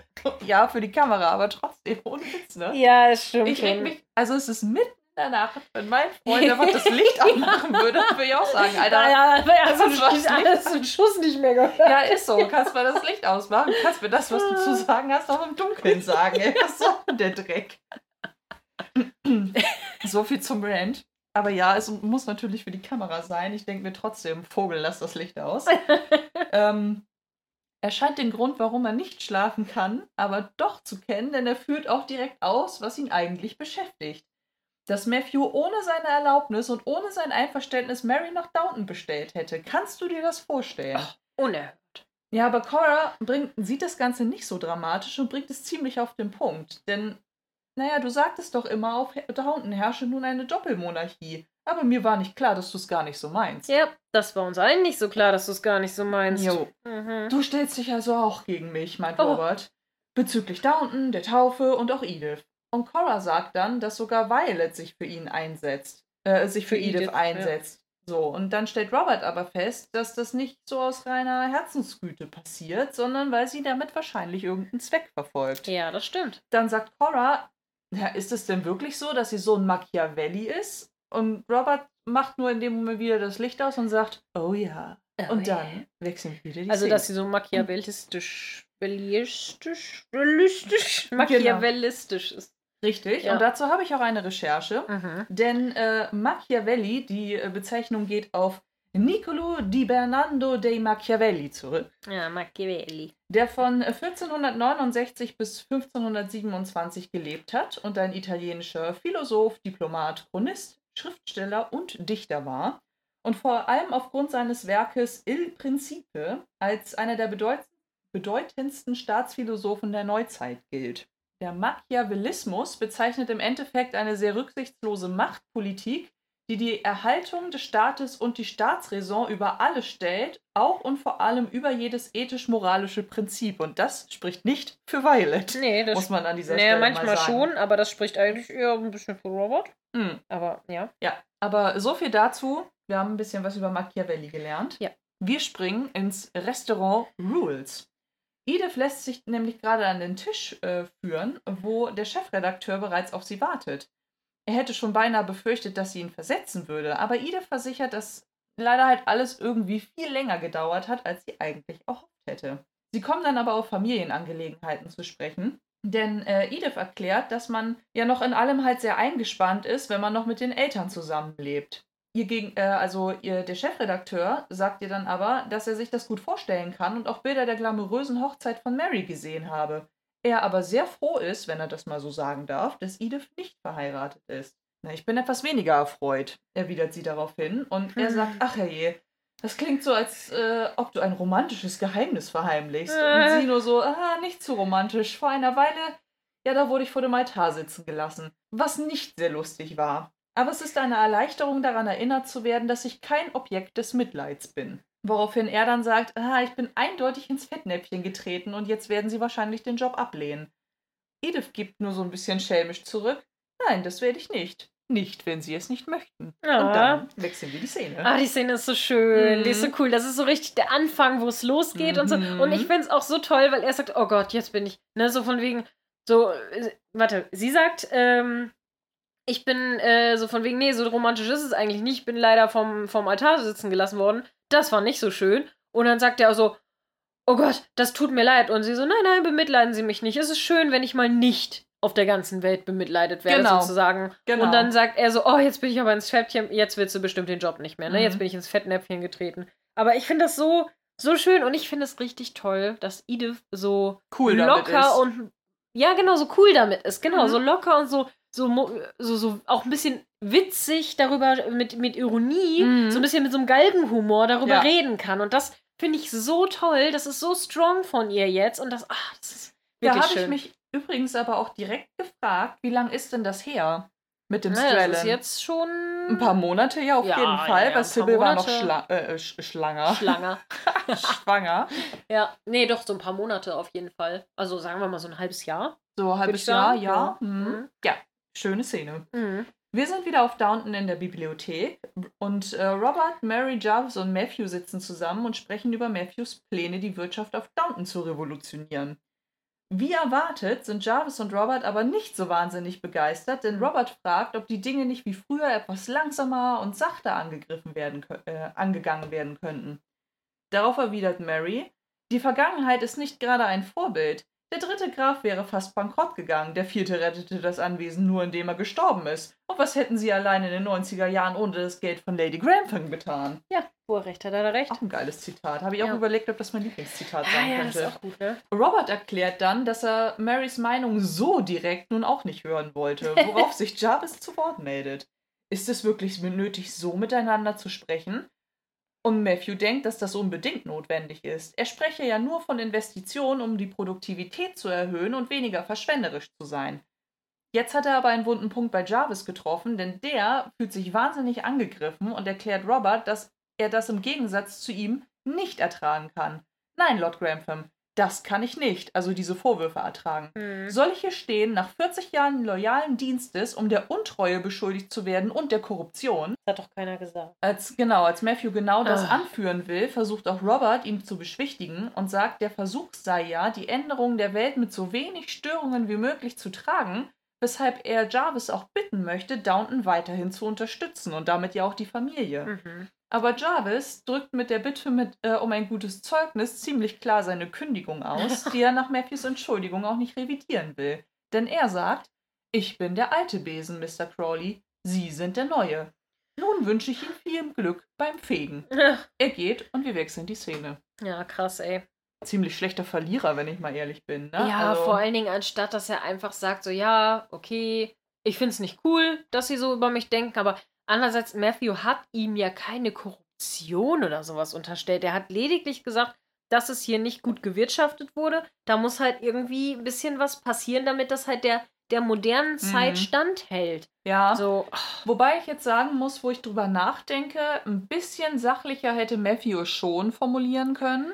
Weil äh, bei Mhm. Jarvis kommt es halt so an, als würde Matthew als Jungspund sagen, Seine- seine Arbeit deine. Arbeit von 40 Ja. Jahren war komplett scheiße. ja, Und du bist andererseits schuld. war sie ja auch ein bisschen scheiße, ne? Auf der, aber das war ja die Zeit. Es war eine andere Zeit, es wurde halt anders gehandhabt, richtig. Ähm, aber das finde ich halt auch, ja, ich finde auch, dass Matthew das hätte anders, aber andererseits musste mal drüber nachdenken. Da stehen zwei Leute, die irgendwie dich selber für, sag ich mal, den kleinen Jungen halten über dir, Mhm. die dann auch noch dich so bemitleiden oder be, wie sagt man das so bevormunden Mhm. wollen, dass du ja noch nicht so richtig weißt, wie das hier läuft und so und so. Weißt du, obwohl er ganz klar die zukunftsweiseren weisenderen Ideen hat und so Mhm. weiter. Und dann sind die auch noch so herablassend zu ihm, dass er da ein bisschen außer Haut fährt und vielleicht nicht mehr ganz so sachlich ist, kann ich schon nachvollziehen. Weil ich hasse auch nichts mehr, als wenn man mir so gegenübertritt, so dieses so, "Hm, ja, ja, du weißt das ja nicht so. Und, und du denkst, Alter, ich weiß es besser als du, ne? Mhm. Ich hasse das so sehr. Deswegen, das ist auch, da muss ich echt ein bisschen aus, aus ja, Innovation ge äh, gegen Erfahrung, das ist halt. Pff, Ja, und, und allgemein dieses bevormundet werden, obwohl die Leute gar nicht mehr Ahnung haben. Das finde ich so nervig. Das ist sowas auch, da muss ich ja ein bisschen den Feminismus-Isa raushängen lassen. Das Ja. habe ich sehr, sehr oft schon miterlebt äh, bei Männern. Dass Männer mir das einfach mal so Mansplaining machen. So meinen so, ja, also, mm, ne, das ist so und so. Das, mm, und ich denke so, Alter, ich weiß, dass das so ist. Das brauchst du mir nicht erklären. Ne? So, Mhm. aber es funktioniert einfach nicht. Das ist so, wenn du sagst so, hast du schon mal versucht, da und da dran zu drehen? Ich so, das tue ich seit zwei Stunden. So, äh, ihr, ihr müsst wissen, ich habe einen ziemlich technischen Beruf und ich hasse das so sehr, wenn Männer meinen, sie müssten es besser und sie wissen es nicht besser oder einem irgendwas aus der Hand nehmen wollen und sagen, ich mach das mal und ich so, ich habe dich nicht darum gebeten, ich kann das selber. Ja. Ach, ja, Hände hoch, alle Frauen, die das kennen und Mhm. vielleicht auch alle Männer, die das kennen und äh, alles dazwischen. Ja, Point given. Wobei ich mich jetzt so im Nachhinein frage, Oh, ob ähm, Robert nicht auch so ein bisschen, ja, vielleicht auch panisch sein könnte, weil äh, dieses Innovative, was Matthew jetzt so vorantreiben will, hat halt super viele Investitionen zur Folge, Ja. Mit denen Robert ja zuletzt voll auf die Nase gefallen ist, mit dieser Ah. Eisenbahngeschichte. ja, gut, aber es gibt einen Unterschied, ob du Aktien kaufst oder ob du neue Geräte kaufst, die Das moderner sind. Das ist schon ein Unterschied. Das andere ist ja quasi Investition mit Gegenwert. Das andere Ja, auch nicht. wieder wahr. Ja. Naja, ja. wechseln wir mal die Szene in, die, in äh, den Servants Corridor. Mrs. Hughes eilt äh, zu Mr. Carsons Büro und sagt ihm, dass er besser in die Servants Hall kommen sollte, denn von dort ist schallendes Gelächter zu hören und nachdem Carson fragt, ob man dem Fremden denn helfen könne, erklärt Anna, dass es sich bei dem Fremden um Toms Bruder handelt. Nach Tom muss aber gar nicht mehr geschickt werden, denn Mrs. Hughes hat bereits Alfred nach oben geschickt, der mit Tom und Mary im Schlepptau wiederkommt. Da habe ich mich ehrlich gesagt gefragt, warum Carson eigentlich kommen sollte, wenn Mrs. Hughes eigentlich alles im Griff hatte. ja, das stimmt. Naja, anyway, Tom fragt Keenan, wie wir jetzt erfahren, dass sein Bruder so heißt, was er denn unten mache und warum er nicht nach oben kommt. Keenan sagt aber, er möchte lieber unten bleiben und auch bei den Bediensteten essen. Tom, der so ein bisschen äh, ja schockiert äh, nichts sagen kann, lässt äh, Mary das Wort übernehmen, die halt sagt, dass sich alle schon mega gefreut haben, ihn kennenzulernen, dass er sich gern sein Zimmer anschauen und auch die Gelegenheit nutzen könnte, sich frisch zu machen, wenn er es denn möchte. Mhm. Aber ja, Keenan denkt gar nicht daran, sich zurechtzumachen wie ein Kürbis. Und ähm, es spricht dann Tom auch an, denn Tommy solle sich doch nicht so haben und sich anschließen. Es sei denn, er wäre sich plötzlich zu fein dafür. Ja. Ich finde den Spruch sehr cool, weil im Deutschen, finde ich, ergibt es nicht so richtig viel Mhm. Sinn, im Englischen aber schon, weil das halt diese Cinderella-Story macht.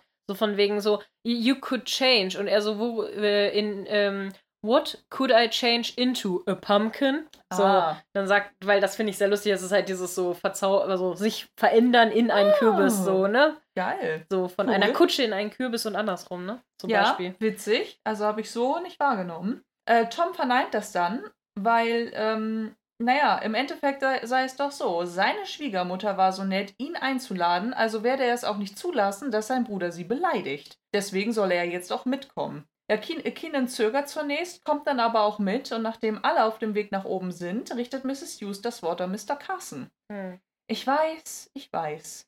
Sie haben immer gesagt, er würde Schande über dieses Haus bringen. Aber Mr. Carson widerspricht. Hm. Er sagt, nein, Mrs. Hughes. Ausnahmsweise werde ich meine Zunge hüten. Ich fand Mr. Bransons Respekt für die Einladung ihrer Ladyschaft wirklich vorbildlich. Mhm. Als Mrs. Hughes dann zusammenfasst, dass Tom in Carsons Augen auch mal was richtig gemacht hat, sagt Anna zu Bates, dass Wunder ja auch noch geschehen können. Und dann wechseln wir die Szene. Ja. Wir sind in Marys Bedroom, wo sie Matthew fragt, wie das Gespräch denn gelaufen ist. Und dabei erfährt sie, dass es nicht allzu gut lief, da Jarvis gekündigt habe. Er sei nun weg, weshalb Matthew mit der Mammutaufgabe allein dasteht. Das ist so geil, wie er sich aufs Bett fallen lässt, so, ah, ne, so und ist nicht so gelaufen, gut Nee. gelaufen. Jarvis hat gekündigt und sie, was? das ist so gut, so, what? Ist das ist so. richtig gut. Ja, als äh, Mary sich dann zu ihm aufs Bett setzt, sagt Matthew, dass er weiß, dass er Downton zu einem sicheren Ort für ihre Kinder machen kann. Sollten sie je welche haben, solange Mary ihn unterstützt. Aber Mary denkt an Robert. Ja, was passiert denn mit ihm? Sie liebt ihn doch und kann sich deshalb nicht gegen ihn stellen. Aber Matthew sagt, dass sie Robert unbedingt lieben soll, solange sie nur an ihn glaubt. Also an Matthew ihn Mhm. glaubt. Mary gibt ihm dann einen Kuss, um ihn zu überzeugen, und bittet ihn, bei der Kinderfrage nicht von einem Falls zu sprechen. Denn sie ist sich ganz sicher, sie werden Kinder haben. Mhm. Und dann wechseln wir wieder die Szene. Wir sind in der Servants Hall, wo O'Brien und Alfred sich miteinander und über die Szene in der Nacht davor äh, unterhalten, weil Alfred ja die ganze Szenerie zwischen Thomas und Jimmy beobachtet und auch unterbrochen hat. Er ist sich nicht sicher, ob er es Carson sagen soll, da das ja eigentlich Jimmys Aufgabe sei. Und eigentlich finde ich, ist das eine total vernünftige Einstellung. Mhm. Aber O'Brien will ihn anstiften, zu Carson zu gehen. Denn wie würde es aussehen, wenn Carson erfährt, dass er es die ganze Zeit wusste, aber nichts gesagt hat? Er müsse zu seinem eigenen Wohl den Mund aufmachen, denn es kann ja niemand wissen, ob Thomas und Jimmy nicht unter einer Decke stecken und Jimmys Reaktion nicht einfach nur gespielt war, weil sie ja erwischt worden sind. Mhm. Alfred nickt dann und das Gespräch endet, als ein paar Küchenmädchen den Raum betreten. Susan O'Brien, ey. Sarah. Ja, Sarah O'Brien. Ja. Die legt mal wieder hier Seifenstücke oh, aus. Ey, ja, boah, der. Ne? Mhm. Äh, wir sind in der Entrance Hall, auch gar nicht so lange, denn Edith eilt äh, von dort in ihr Zimmer, wo wir sie im nächsten Moment auch fertig angezogen fürs Dinner sehen. Dann sind wir im Dining Room, wo Keenan gerade gefragt wird, was er denn beruflich macht, und er sagt, dass er Autos repariert. Als er dann gefragt wird, ob er in der Nähe wohnen wird, meint er, dass er über der Garage eine Wohnung habe, in der sie wohnen könnten. Daraufhin schaltet sich Violet ein und erzählt, dass sie äh, das Ganze an einen Abend erinnert, in dem sie mit einem Zug von Schottland nach London gefahren sei, aber sie von einem Schneesturm überrascht worden sind. Der Zug wurde eingeschneit und dann wären sie leider Gottes dazu gezwungen worden, in Middlesbrough in einem Hotel für Handelsvertreter zu schlafen. Mhm. Äh, es bricht unangenehme Stille aus, ja. die Mary durch die Frage überbrückt, wer denn alles zur Taufe kommen soll. Äh, Cora meint dann, naja, wir werden wohl alle hingehen. Und dann fragt Mary, äh, Granny, du denn auch? Und sie meint daraufhin, naja, wenn Tom es gern möchte, werde ich wohl da sein. Finde ich nett. Finde ich auch. Dann sagt Tom, dass ähm, er sie sehr, sehr gerne dabei hätte. Und ähm, Robert meint dann auf die Frage von Mary, dass er nicht kommen wird, da Tom ihn bestimmt nicht dabei haben will und für ihn die Riten der katholischen Kirche mit ihrem Auf und Ab und mit ihrem Hin und Her eher etwas von einem äh, von gymnastischen Tonübungen hätte. Er wäre ja auch mal in Rom gewesen und hätte das alles hautnah miterlebt. Ja, naja. Ja. Tom meint dann, dass er Robert sehr gern dabei hätte, allein schon Sybil zuliebe, die ihren Vater sehr geliebt hat und Robert gern bei der Ta Taufe dabei gehabt hätte. Das ist groß von Tom. Mhm. Robert gibt sich dann auch geschlagen, als Cora fragt, ob er dagegen noch etwas sagen könne.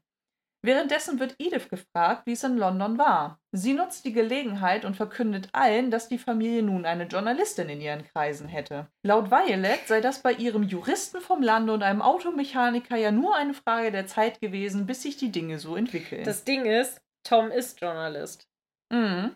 Das finde ich so blöd, weißt du, jetzt habt ihr auch einen Journalisten und ich denke so, Tom ist Journalist seid in Dublin gewesen. Stimmt. Der, das finde ich so. Stimmt. Ja, das finde ich so fies, dass es so übergangen wird, dass da, und äh, er sagt da auch gar nichts so, so, ähm, excuse me. So. Ja.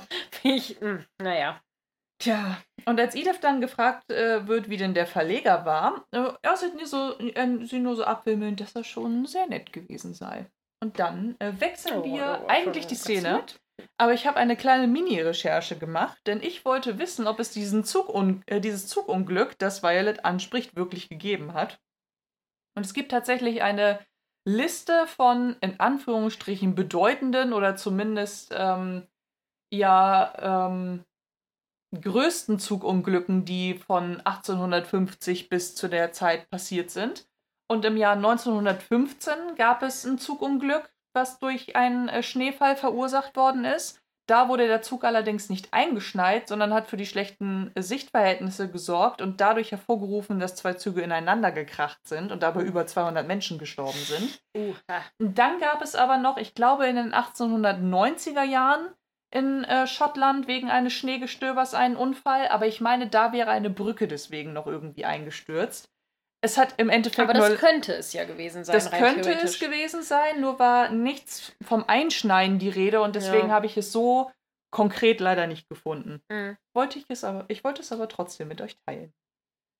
Wir sind jetzt in, äh, wieder im Servants Corridor, wo O'Brien wissen will, ob Alfred mit der Geschichte von Thomas nun zu Carson gehen wird. Und Alfred sagt auch, dass ähm, er das machen wird, was für sie wie Musik in ihren Ohren klingt. Alfred solle Thomas anzeigen und sich dann zurücklehnen, wenn sei, äh, um seinen Niedergang zu genießen, denn Thomas habe alles, äh, alle Rechte Gottes gebrochen. Und ich denke mir so, boah, ey, Frau, meine Güte, ist ja nicht so, als wäre diese Botschaft für dich neu. Aber hey, weiß ich nicht. Fand ja. ich irgendwie. Ich finde es nicht okay. Nee, mm, -mm. Ich rushe gerade so durch, du sagst so wenig. Ja, ich gibt nicht viel zu sagen. Ich, ich stimme dir zu. Gut, gut. Ich stimme gut, dir zu. Wir sind im Drawing Room und Isabel ist entsetzt, weil Edith und Violet einfach eine Anzeige in die Zeitung äh, gesetzt haben, um für Ethel eine neue Anstellung zu finden. Wir erfahren also jetzt, welchen Gefallen Violet von ihrer Enkelin ja, eingefordert hat. Vor allen Dingen, ach, das ist aber schon. Das ist ziemlich übergriffig. Das ist ziemlich kacke, ja. Aber ja, hm, mhm. kommen wir noch. Als Edith dann erklärt, dass Violet der Meinung war, dass Ethel zu ihrem äh, Besten woanders leben sollte, widerspricht Isabel. Denn Violet würde für Edith keinen Pfennig geben und die Familie wäre auch nicht begeistert, wenn sie einfach für die Köche der Familie eine andere Anstellung suchen würde oder sich jetzt, keine Ahnung, irgendwen von den Bediensteten herauspickt und sagt, übrigens, die wohnen dann jetzt demnächst dort und dort, weil ja. ich habe eine Anzeige in die Zeitung gesetzt. Und da hat sie recht mit. Ja, point given. Violet gibt dann aber schnippisch zurück, dass Isabel zu viele kommunistische Zeitungen liest.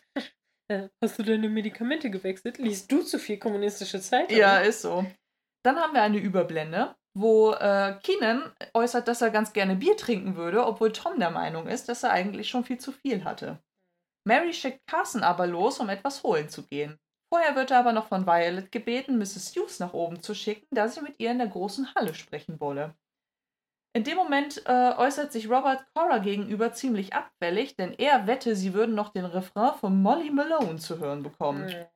Cora findet sein Verhalten aber nicht in Ordnung, denn er treibe Tom ja nur noch weiter in Keenans Arme, was sich Sybil für ihn sicherlich nicht gewünscht hätte. Was sie ganz sicher an sich nicht. Wir sind wieder im Servants Corridor, wo Mrs. Hughes gerne wissen möchte, was sie denn oben soll, aber Carson kann ihr die Frage nicht beantworten. Sie geht hoch und in dem Moment kommen Jimmy und Alfred wieder nach unten. Sie seien weggeschickt worden und die Familie würde nur noch klingeln, wenn sie das Auto bräuchten. Der etwas gehetzte Carson wird von Alfred um ein Gespräch gebeten und sie gehen gemeinsam nach oben. Dann wechseln wir die Szene. Mhm. Wir sind jetzt in der Entrance Hall, wo Edith, Violet, Isabel und Mrs. Hughes sich unterhalten. Dort erklärt Mrs. Hughes, dass sie Violets Vorhaben zustimmt, denn Ethels Chance auf ein neues Leben weit weg von Downton wäre eigentlich für sie die einzige Möglichkeit, nicht zum Alleinsein verdammt zu sein. Ja, das stimmt. Daraufhin ist Isabel ziemlich erschüttert, weil das Ganze hinter ihrem Rücken passiert ist und solche Pläne einfach geschmiedet worden sind. Mhm. Wobei sie Violets Vorwurf auch entschieden abwimmelt, dass sie Tatsachen oder Veränderungen nicht gern hinnehmen würde. ja.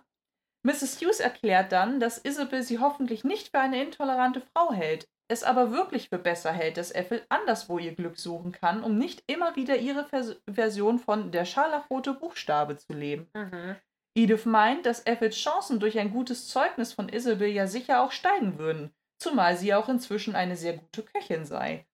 Isabel erklärt, dass sie mit Ethel sprechen wird und verlässt beleidigt den Raum. Sie sei inzwischen eine gute Köchin.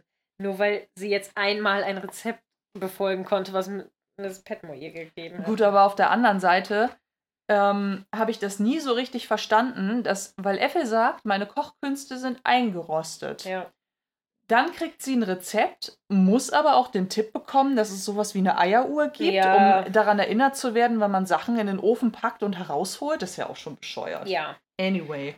Äh, ich habe eine Recherche zu Der scharlachrote Buchstabe. Das ist nämlich ein Roman von Nathaniel Hawthorne aus dem Jahr 1850 der als äh, eines der bedeutendsten Werke in der amerikanischen Literatur gilt. Und hier ähm, äh, spielt die Handlung in einem strenggläubigen, in einer strenggläubigen Siedlung in Neuengland zu Zeiten des amerikanischen Puratismus, also so gegen Ende des 17. Jahrhunderts, wo äh, Hawthorne die Geschichte der Ehebrecherin Hester Prynne erzählt, ah. die trotz öffentlicher Anprangerung den Vater ihres illegitimen Kindes nicht nennen will weil äh, ja zunächst ihr Ehemann sozusagen als auf See verschollen gilt. Mhm. Und zur Strafe muss sie dann aber jederzeit ein scharlachrotes A auf ihrer Brust tragen. Und äh, ja, die Leserschaft oder die LeserInnen erfahren dann bald, dass es sich beim Vater des Kindes aber ähm, nicht um einen verschollenen Ehemann handelt, sondern um Arthur Dimsdale, den Pfarrer des Dorfes. Mhm. Die Tochter heißt Pearl und der zentrale Konflikt des Romans spielt sich dann zwischen Dimsdale und ähm, Hesters Ehemann ab, dem Dorfarzt, weil der Pfarrer von äh, dem Dorfarzt mit psych psychischer Folter in den Wahnsinn getrieben wird. Oh, Alter. Neben einer mysteriösen Herzschwäche leidet der Dorffahrer an Ver Versündigungsgedanken, denen er mit Selbstkasteiung zu begegnen versucht. Hester hingegen gelingt es mit der Zeit durch makelloses Betragen die Achtung ihrer Mitmenschen wiederzuerlangen. Das Mhm. A legt sie dann aber trotzdem nie wieder ab. Das Ah. heißt, sie kann sich sozusagen wieder rehabilitieren, Ja, aber sie steht zu ihrer Vergangenheit. okay. Ähm, Dimsdale bekennt sich dann später öffentlich Wofür zu seiner... steht das A? Warum A? Das weiß ich leider nicht. Vielleicht für Abbitte? Ja, vielleicht. Ja, ja wie auch immer. Das, äh, das wird Mhm. leider hier ähm, nicht erklärt. Aber ähm, ja, Dimsdale gibt auf jeden Fall, ähm, bekennt sich öffentlich zu seiner Beziehung, indem er ähm, seinen Mitbürgern seine Brust äh, entblößt, auf der sich dann ebenfalls dieses Zeichen befindet. Ah. Und danach stirbt er in Frieden. Okay. Okay, interessant. Ja, ich habe von diesem Roman schon mal was gehört, ihn aber nie gelesen. Ich auch nicht. Also war mir völlig neu. Vor allem klingt der scharlachrote Buchstabe irgendwie nach einem Detektivroman, muss ich sagen. Bisschen, Vielleicht ja. wegen der Scharlach. Äh, wegen der, der Mönch oder wie, wie ist das? Von Edgar Wallace, ne? Nee, ich bin Nee. gerade bei Arthur Conan Doyle mit äh, die scharlachrote Studie. Ah, ja, ja. Oder die Studie in Scharlachrot. Ja, genau. Ja. Stimmt, Ja. bei Sherlock Holmes, ja. Mhm, Ja, genau. Irgendwie. Ja, ich habe eine etwas andere Handlung erwartet. Wir sind zunächst äh, wieder in Carsons Office, wo Alfred Mr. Carson erzählt, was er beobachtet hat, wobei er aber auch klarstellt, und das finde ich ziemlich fair, dass die Intention von Thomas ausgegangen ist. Weil für ihn fühlte sich Jimmys Reaktion nicht gespielt an, auch wenn seine Tante O'Brien etwas anderes vermutet hat. Mhm. Carson ist entsetzt von dem, was er da hört und äh, hält Jimmys Reaktion deswegen auch für absolut selbstverständlich, gibt Alfred aber auch zu bedenken, dass alle im Haus wissen, dass seine Tante gern mal sehr extreme Meinungen oder keine besonders wohlwollenden Positionen vertritt. True. Danach äh, gibt, es, äh, gibt er aber Alfred eine sehr strikte Anweisung. Er solle auf gar keinen Fall darüber sprechen, denn Carson wolle nichts davon im Haus oder im Bedienstetenzimmer hören. Als Alfred dann Ja sagt, fügt Carson hinzu, die Welt kann ein schockierender Ort sein, Alfred, aber Sie sind jetzt ein Mann und Sie müssen lernen, es mit Fassung zu tragen. Und dann wechseln wir die Szene. Finde ich fast schon wieder gut von Carson Mhm. und auch fast schon wieder versöhnlich mit, mit Thomas schon fast, wo Mhm. er, dass er ihn nicht so nicht so doll anprangert. Ich meine, Ja. er sagt zwar, die Welt ist ein schockierender Ort und natürlich findet er das nicht toll und so, aber Mhm. er irgendwie verurteilt er ihn auch nur so halb damit, ne? So. Ja. Ja. Äh, das wird sich gleich nochmal ändern, aber das merken wir uns für, Ja, für genau. gleich sozusagen. ja. Zunächst wechseln wir. Er äh, muss ja leider Konsequenzen walten lassen. Jo, so, ja. richtig. Zunächst wechseln wir ins Crawley-Haus, wo Ethel sich bei Isabel entschuldigt, weil sie völlig in Ge Gedanken versunken war und ihr Reinkommen nicht bemerkt hat. Isabel winkt ab, lehnt freundlich die angebotene Tasse Tee ab und kündigt an, jetzt halb schlafen zu gehen. Bevor sie aber geht, wendet sie sich doch nochmal an Ethel und würde gern wissen, ob sie eigentlich glücklich ist. Und Ethel sagt dann, ja, ich glaube schon. Also, wenn ich es mit der Situation vorher vergleiche. Mhm. Bevor Isabel, die ihr zu verstehen gibt, dass sie eigentlich gerne anscheinend etwas zu ihr sagen möchte, das Ganze aussprechen kann, winkt sie aber ab. Nee, das ist nicht wichtig, ich gehe doch lieber schlafen. Und dann wechseln wir wieder die Szene. Wir sind im Drawing Room of Downton und der Gong einer Uhr ist zu hören und Violet verkündet, dass sie so langsam gehen sollte, denn sie sei ja immer noch hier, obwohl die Jugend bereits schlafe. Als Robert ihr dann einen Wagen anbietet, fragt sie dann aber, wann Jarvis denn gehen werde. Wo ich mir so dachte, jetzt hält sie das Gespräch irgendwie doch aufrecht, obwohl sie gerade gehen wollte. Ja. Und Robert kennt die Antwort aber nicht. Er fühlt sich aber schlecht, weil er Jarvis die 40 Jahre treuen Dienst eigentlich ziemlich schlecht gedankt hätte. Naja, er hat doch gekündigt. Ja, Also, Violet sieht das auch anders, weil das mag zwar sein, aber am Ende sei Jarvis eher ein Verwalter für Roberts Vater gewesen. ja. Denn für ihn war Robert immer nur der Nachfolger, aber nie das Oberhaupt. Robert interessiert das aber nicht wirklich, da es nichts daran ändert, dass sie die Stelle neu besetzen müssen. Violet hat aber schon eine Lösung. Branson soll die Stelle kriegen. Vor allem nicht zuletzt, weil man ihn dann zum Glück auch wieder Branson nennen dürfe und Tom sagen muss. Boah, Violet, ne? Oh, Ist so. Robert hält das für eine komplett bescheuerte Idee. Aber Cora ich bin ja ist, komplett bescheuert. ja, ist so. Also, er, hält, er hält es für mega bescheuert und Cora ist begeistert. Tom und Matthew ja im gleichen Alter sind, könnten sie gemeinsam an den neuen Ideen arbeiten. Obwohl Robert denkt, dass Tom nicht genug von Landwirtschaft versteht und auch sein Großvater ja nur Bauer in den kleinsten Verhältnissen war, meint Violet, naja, aber Tom bringt dadurch deutlich mehr praktische Erfahrung mit, als Jarvis sie je hatte. Ja, und auch Nicht- als Robert sie hat. Oh, ja, eben. Und vor allem soll er ja doch bitte an Little Sybil denken. Denn du kannst nicht wollen, dass deine einzige Enkelin in einer Garage aufwächst mit diesem betrunkenen Gorilla. Ja. Äh, boah, Mhm. schwierig. Robert stimmt der Sache unter zwei Bedingungen zu. Zum einen muss Matthew einverstanden sein. Fand ich jetzt irgendwie spannend, weil vorher. Ist Ne? auch egal. Eben. Mhm. Und zum anderen sollen Cora und Violet ihren Irrtum zugeben, wenn sie ihn irgendwann erkennen werden. Aber Violet bleibt ziemlich cool. Oh, das ist ein kleiner Vorbehalt, um zu akzeptieren, weil ich mich niemals irre. Ja, das ist so. Ich habe immer recht. Maggie, my girl. Wir sind wieder in Carsons Office, wo Carson Thomas zunächst wegen Alfreds Bericht eine ziemliche Ansage macht. Er müsse ihm wohl nicht sagen, dass das als kriminelle Handlung eingestuft wird und man ihn dafür auspeitschen sollte. Zumal Thomas nicht spitzfindig werden soll, wenn er sagt, dass Hoffnung ja noch nichts Falsches an sich habe. Als Thomas auf, Na ähm, als Thomas auf Carsons Nachfrage hin dann aber zugibt, dass er zu seiner Verteidigung eigentlich nichts zu sagen hat und für ihn auch nichts spricht, stellt er klar, dass von Jimmy keine Initiative ausgegangen ist. Allein er habe sich zu Jimmy hingezogen geführt und fälschlicherweise geglaubt, dass das auch erwidert wird. Mhm. Das hält Carson für eine gewaltige Fehleinschätzung und Thomas sagt dann, wenn man so ist wie ich, Mr. Carson, muss man die Zeichen so gut wie möglich deuten, weil sich niemand traut, den Mund aufzumachen und es klar zu sagen. Carson möchte aber keine Führung durch Thomas abscheuliche Welt. Er lässt es recht schnell auf sich beruhen. Er meint, dass er ja Zeit zum Nachdenken braucht und sie nun erstmal herausfinden müssen, ob Jimmy zur Polizei gehen will. Denn das Recht hätte er dazu. Carson glaubt aber, dass es soweit gar nicht kommen wird. Hm. Als Thomas dann versichert, dass wirklich nichts passiert ist, akzeptiert Carson das und wünscht Thomas eine gute Nacht. Kurz darauf kommt Mrs. Hughes rein und merkt, dass Thomas ziemlich grimmig aussah. Und Carson meint dann, dass sie das gar nicht beachten sollte und die menschliche Natur schon eine merkwürdige Sache sei. Mrs. Hughes bemerkt dann ironisch, dass sich die Dichter besser an Carson gewandt hätten, um sich eine Menge Mühe und Ärger zu ersparen. und dann wechseln wir die Szene. Wir sind am nächsten Morgen in der Dorfkirche, wo die Taufe gerade stattgefunden hat, alle die Kirche verlassen und Tom sich sehr überrascht zeigt, als am Eingang ein Fotograf wartet. Mhm. Alle versammeln sich und legen ihre Position fest. Währenddessen meint Edith, dass sich das alles ohne Zib äh, Sybil schon ziemlich seltsam anfühlt, aber Cora ist sicher, dass sie vom Himmel aus zusieht. Tom möchte wissen, ob sich Robert wirklich sicher damit ist, ihm die Stelle von Jarvis zu geben, aber Robert meint, er solle das einfach als Taufgeschenk ansehen. Daraufhin meint Matthew, dass das all- alles eine wunderbare Idee ist und er bereut, dass es nicht seine war. Hm. Als das Foto dann geschossen ist, möchte der Fotograf gern noch eins von Robert, der das Baby hält, und Violet machen. Bevor es aber geschossen wird, schlägt er noch vor, Pater Dominic mit aufs Bild zu holen, wovon Robert gar nicht begeistert ist.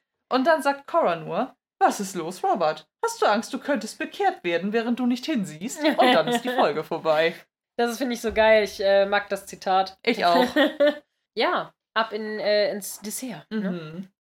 Wir widmen uns jetzt dem Dessert, wo wir ein bisschen über Community-Fragen sprechen oder allgemeine Ankündigungen machen werden und vielleicht auch noch ein paar Eindrücke aus der Folge Revue passieren lassen und unsere Lieblingszitat der Folge küren.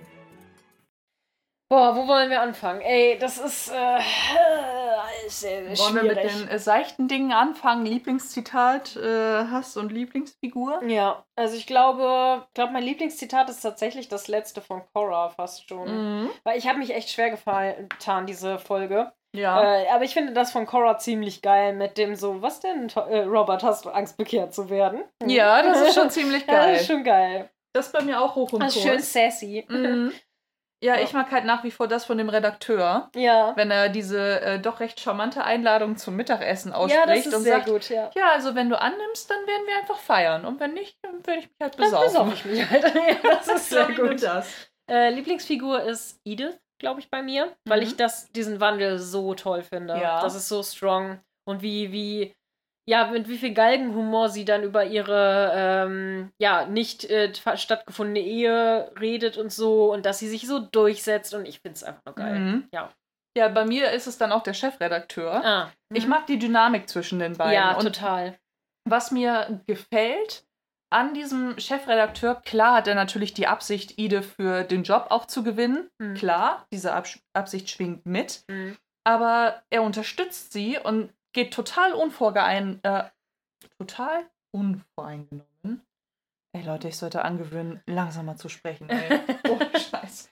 Also er geht ja total unvoreingenommen auf sie zu. Ja. Und er n- sieht sie halt als das, was sie ist, nämlich eine Frau, die einfach gut schreiben kann Und, was zu sagen hat. und was zu sagen Ja, hat. Und, und kluge Gedanken hat und die sollen in die Welt. Ja. Anstatt irgendwelche Gesichtscremes und Zigaretten.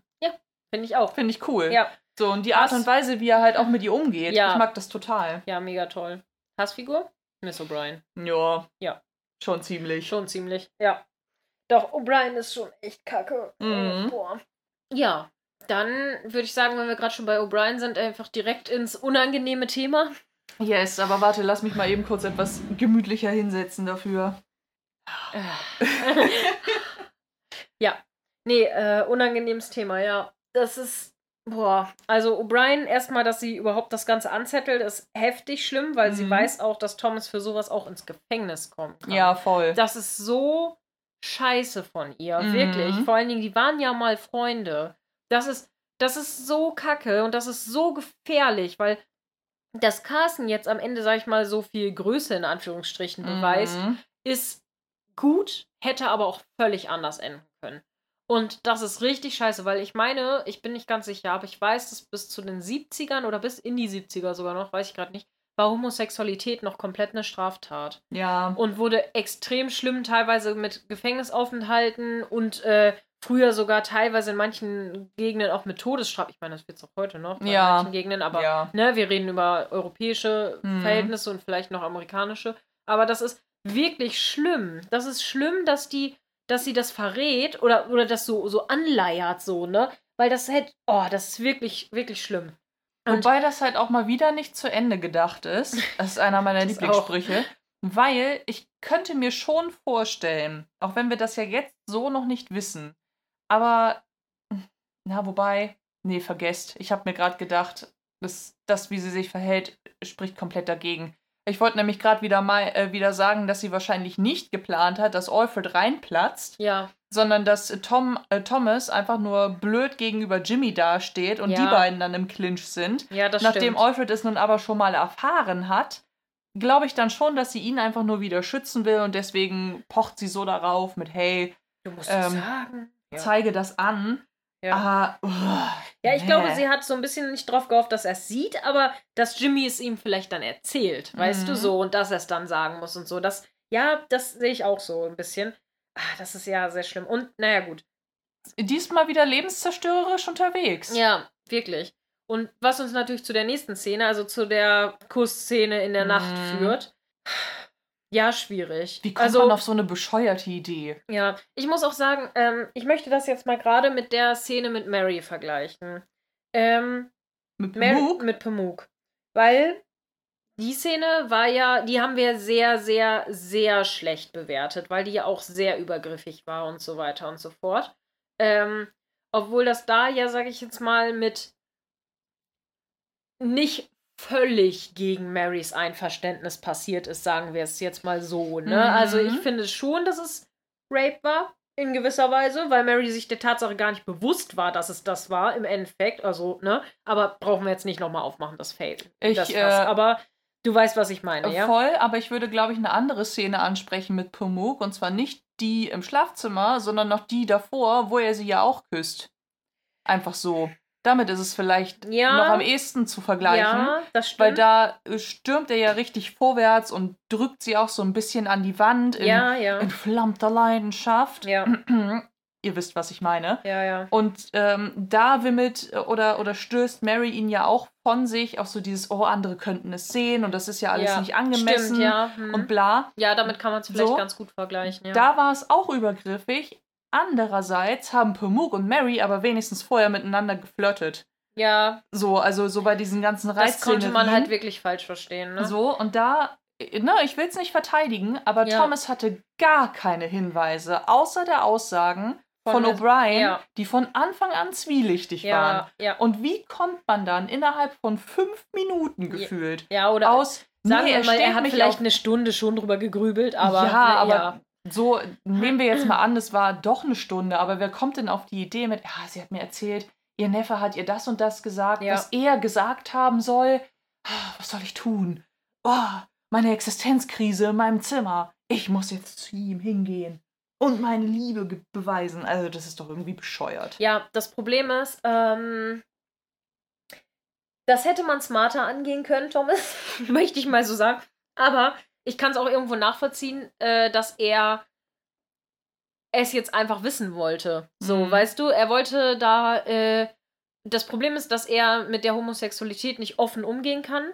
Da waren sie quasi im Kämmerlein hinter verschlossenen Türen und er wollte jetzt, glaube ich, eine Reaktion provozieren und hat O'Brien geglaubt und wollte jetzt aufs Ganze gehen, so von wegen, okay, alles klar, da ist was zwischen uns, jetzt gehe ich da hin und probier's mal aus. Mhm. Weißt du, du, man darf ja auch nicht vergessen, da, da steckt ja auch ganz, ganz, ganz viel Unterdrückung hinter, was er so mit sich macht und unterdrückte Gefühle und so Mhm. weiter bei Thomas. Weil er durfte da ja niemals offen zu stehen. Ich meine, so Mary, eine Mary darf halt offen dazu stehen, dass sie Männer attraktiv findet. Ja. Sie darf das zwar nicht so, ne? Ganz offen zu stehen Mhm. zu dem Zeitpunkt. Und jetzt wird es ja immer besser, aber er darf das wirklich überhaupt nicht Ja, sagen. Er stimmt. darf da gar nichts zu sagen, er darf da nicht drüber zu stehen, er darf das nicht ausleben. Es ist ganz, ganz schlimm für ihn. Und ich glaube, Und immer ein Try and Error. genau. Weil wenn wir uns erinnern, sorry für die Unterbrechung, Nee, aber das gut. muss ich kurz einwerfen, äh, diesen Versuch gab es von ihm ja auch mit Pemuk. Weil Ja. Thomas stand ja auch voll auf Pemuk. Und er war ja dann sein Kammerdiener, weil er keinen mit hatte. ja. Und in dieser Szene, wo Stimmt, er ja. irgendwie Probleme damit hat, sein Hemd richtig anzuziehen Ja, oder die. Krawatte, was auch immer, da streicht Thomas ihm ja über die Wange und bekommt direkt eine Abfuhr wo Pumuk auch sagt, hey, ne, vergessen Sie sich nicht, aber so, wir tun jetzt so, als wäre das nie passiert, Ja. aber das darf hier nie wieder passieren. Da hatte Thomas wenigstens eine Antwort. Und ich denke mir, sowas hätte vielleicht noch am ehesten mit Jimmy passieren sollen, ja. weil er hat ihn ja schon, ich sag mal, unsittlich berührt oder permanent angefasst. Ja. Und Jimmy, Jimmy hätte da auch schon mal vorher sagen können, so, "Mm, mach das mal bitte nicht. Ja. So, ne? Also, Andererseits äh, könnte ich mir vielleicht auch vorstellen, dass Jimmy das äh, dann auch nicht vor allen so ein Fass aufmachen will, weil dann stellt er ja Thomas bloß. er hätte es ja auch aber auch- privat mit ihm besprechen. Er hätte ja auch sagen können, hier, Mr. Barrow, Genau. ich möchte Ihnen nicht zu nahe treten, aber das ist mir irgendwie ein bisschen zu privat. Warum machen Sie das? Man muss es ja, kann es ja auch sagen, warum ist das so, ist das so? Sind Sie so? Weil mit jedem habe ich das Gefühl, sind Sie nicht so. Mhm. Ne? Dass, dass man da einmal drüber spricht. So. Der perfekte Moment wäre vielleicht beim Uhrenstellen gewesen. Oder halt später, als sie dann zusammen äh, in dem, ähm, wo sie über- darüber geredet haben, wo Thomas gesagt hat, ja, also ich liebe sie. So, Mhm. da hätte er schon mal sagen können, "Hm, wo wir jetzt gerade mal alleine sind, können Ja, wir da mal drüber sprechen. genau. Dann wäre, glaube ich, die Fronten klar gewesen. Andererseits hat er natürlich wahrscheinlich auch Angst gehabt, seine Boundaries zu oversteppen. Mhm. Äh, dass er halt nicht möchte, dass Thomas was Schlechtes vor Robert über ihn sagt. Und O'Brien hat ihm ja auch die ganze Zeit eingeredet, "Hä, verscherzt es dir nicht mit Mr. Barrow und so. ja, Das ist halt schon mal alles scheiße. aber es war halt einfach super übergriffig. Ja, Also klar ist es hat schon, aber Thomas- andererseits, er hat ihn nur geküsst. Ne? Es ist nicht mehr passiert. Er hat ihm nur einen Kuss gegeben und dann ist er aufgewacht und hat ihn direkt weggestoßen. Und dann hat er gesagt, oh ja, aber was war denn zwischen uns? Und dann ist er gegangen. Ja, das stimmt.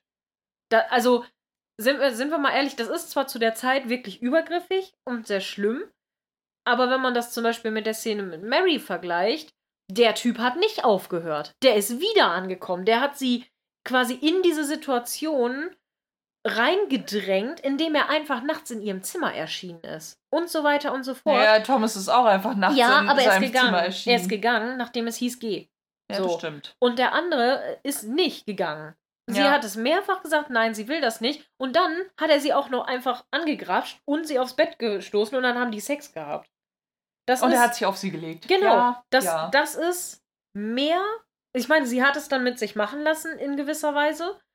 Aber, ne, das finde ich viel schlimmer und viel verwerflicher als das andere jetzt. Obwohl man da natürlich auch nicht sagen kann. Und gerade auch für Jimmy ist das ja sehr, sehr schlimm, weil der ja Homosexualität mit Sicherheit auch ablehnt Mhm. in der Zeit. Ähm, aber im Endeffekt ist da nur ein Kuss gewesen. Ja, schon. Gegen seinen Willen, keine Frage. Ne? Mhm. Also ist nicht richtig. Und Thomas hat auch keine andere Wahl, als solche Geschichten hinter verschlossenen Türen stattfinden zu lassen. Richtig. Trotzdem hätte es eine andere Möglichkeit gegeben. Er hätte ihn ja auch wecken können mit, hey Jimmy, ne, ich weiß, eigentlich habe ich hier nichts zu suchen, aber ich muss es wissen. Ja, es genau, hätte ja auch einfach ein genau, Gespräch geben Genau, können. sie, er, er hätte mit ihm reden sollen. Er hätte ihm sagen müssen, du, ich habe da sowas gehört und habe da was mitbekommen. Wie ist denn das so? Siehst du das wirklich so? Ne? Und dann, ne, das wäre besser gewesen. Ja. Und das bringt mich vor allem halt auch wieder äh, zu der Szene, wo er dann ja auch wie so ein liebestoller Idiot spricht, Ja. weil er tut so, als hätte er selber gehört, was Jimmy gesagt hat. Und das stimmt ja nun mal einfach nicht. ja, das stimmt. So, ja, aber du hast doch gesagt, das. Ja, was denn? ja. Er hat es dir doch gar nicht gesagt. Genau. Das ist doch der springende Punkt. Ja. Ich habe gar nichts gesagt, außer raus. Ne? Mhm, So, ja. Richtig. das ist, ja, es ist alles sehr, sehr schwierig. Es ist wirklich sehr, sehr schwierig und Wer hätte gedacht, dass ich mal für äh, Mr. Bonnet so die Bresche springen Ja, das stimmt. nee, aber boah, ja, ist eine schwierige Sache. Ähm, lasst uns ruhig mal wissen, was ihr dazu denkt. Also unser Discord hat da ja schon relativ Mhm. ausführlich drüber diskutiert. diskutiert. Ähm, ja, ich würde äh, sagen, lass uns mal vielleicht noch mal gucken, was der Discord allgemein, also was so allgemein an Fragen noch gekommen sind, weil es Mhm. kam auch noch, wie wir ähm, das jetzt bewerten, dass Violet ähm, einfach diese Anzeige aufgegeben hat. Das finde ich nämlich auch ziemlich scheiße. Ja. Ähm, da hätte man auch mal drüber mit äh, Isabel vorher sprechen können. Mhm. So von wegen du, ich habe mir das und das überlegt, Es- Ethel ist irgendwie nicht glücklich. Wollen wir das nicht mal probieren? So könnte man doch auch machen. Und das einfach so zu machen, da hat Isabel eigentlich völlig recht mit. Du fändest es doch auch nicht witzig, wenn ich jetzt für Mrs. Petmore auf einmal eine andere Stelle suchen würde. Richtig, beziehungsweise Oder für die für- Bediensteten, die. Von, ähm, von Violet halt oder so, ne? Also für was weiß ja, ich. da gebe ich, äh, äh, da gebe ich ähm, Isabel auch komplett recht, weil Mhm. das, es stimmt nun mal einfach, es gehört sich nicht für die Angestellten anderer, einfach eine Stellenanzeige live zu stellen. Ja. Ähm, auf der anderen Seite muss ich auch ein bisschen sagen, Point given, weil Violet sagt das zwar so mit, ja, aber du kannst ja auch Veränderungen und so weiter nicht so wirklich tolerieren. Was Violet aber eigentlich wahrscheinlich meint, ist, hey, du hättest es so oder so abgelehnt, allein weil der Vorschlag von mir gekommen wäre. Ja, Und das gut. stimmt schon. Ja, das stimmt schon. Ja. Ne? Also ich- Mhm. Da wäre aber auch der bessere Weg gewesen, wenn Violet von Anfang an zu Mrs. Hughes gegangen wäre ja. und hätte gesagt, hey, Sie waren doch von Anfang an bei dieser Situation oder bei, bei Dabei, dieser ganzen ja. Geschichte mit dabei. Ich habe das Gefühl, dass Ethel nicht glücklich ist. Könnten ich, Sie äh, mal mit Mrs. Crawley reden. So ehrlich Beispiel. gesagt, äh, Ja. so, und das ist ja nun mal dann auch keine Schande zu sagen, hey, sie hat nun mal einfach diesen Ruf und wir leben nun mal einfach in einer Welt, wo Ja, man ja. sich dem Skandalpreis gibt, ich habe hier eine Familie zu schützen und mich dann auch irgendwo selbst. Äh, sorry for that, aber Ethel muss verschwinden. und Mrs. Hughes wäre, glaube ich, auch die letzte gewesen, die das nicht verstanden hätte. so. Ja, das stimmt. Und gut, aber andererseits, dieses ganze Thema wäre überhaupt nicht gewesen, wenn sie direkt eine gute Referenz bekommen hätte.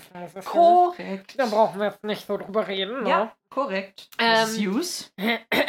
genau. Brille hochschieb. Mhm. Ähm, ja. Und dann kam noch die Frage, wie, was wir denken, ob äh, Isabel Ethel wirklich da beschäftigt aus Gründen, dass sie ihr wirklich helfen möchte Mhm. oder weil sie einfach nur sich besser fühlen möchte, jemandem geholfen zu haben. Mhm. Schwierig. Ich gehe da mit Isabel ja ein wenig härter ins Gericht. Ich gebe es ja zu. Ich habe ganz oft das Gefühl, dass es nicht nur. Äh, Ich gehe da genauso mit ihr ins Gericht, weil ich halte das genau. Ich denke auch, dass sie das macht, um ihren eigenen, um sich besser zu fühlen selber und ihren eigenen Standpunkt darzustellen. Und es geht ihr eigentlich eher nicht so mega doll um Ethel. Weil sie hat halt gemerkt, dass sie da so ein bisschen gegen Windmühlen kämpft bei den anderen Prostituierten. Aber Ethel, der möchte geholfen werden. Und dann sagt sie, oh ja, geil, dann kann ich mich ja jetzt damit besser fühlen. So, sie braucht immer irgendwas, wo sie mit was machen kann, ne, so. Und dann, äh, ich muss ja wo sein, wo ich gebraucht werde. So, Ja, ne? und dieses. Vor allem, ich muss irgendwo sein, wo ich gebraucht werde und womit ich schön anecken kann. Ja, das auch. So, ja. weil das irgendwie zieht sich das wo so man ein mich bisschen. wertschätzt.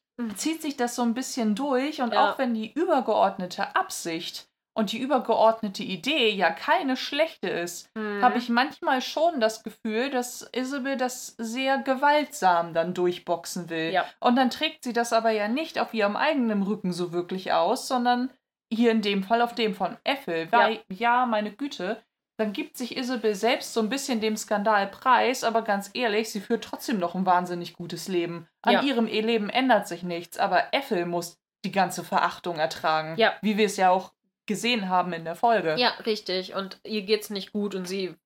Also, weil das muss ja schon wirklich schlimm sein, weil sonst wird sie ja nicht in der Öffentlichkeit da stehen und weinen. Ja. Also, das ist schon wirklich, weil das gehörte sich ja auch nicht, dass du so deine Emotionen so rauslässt und so. Und das, ja, das muss schon doll sein.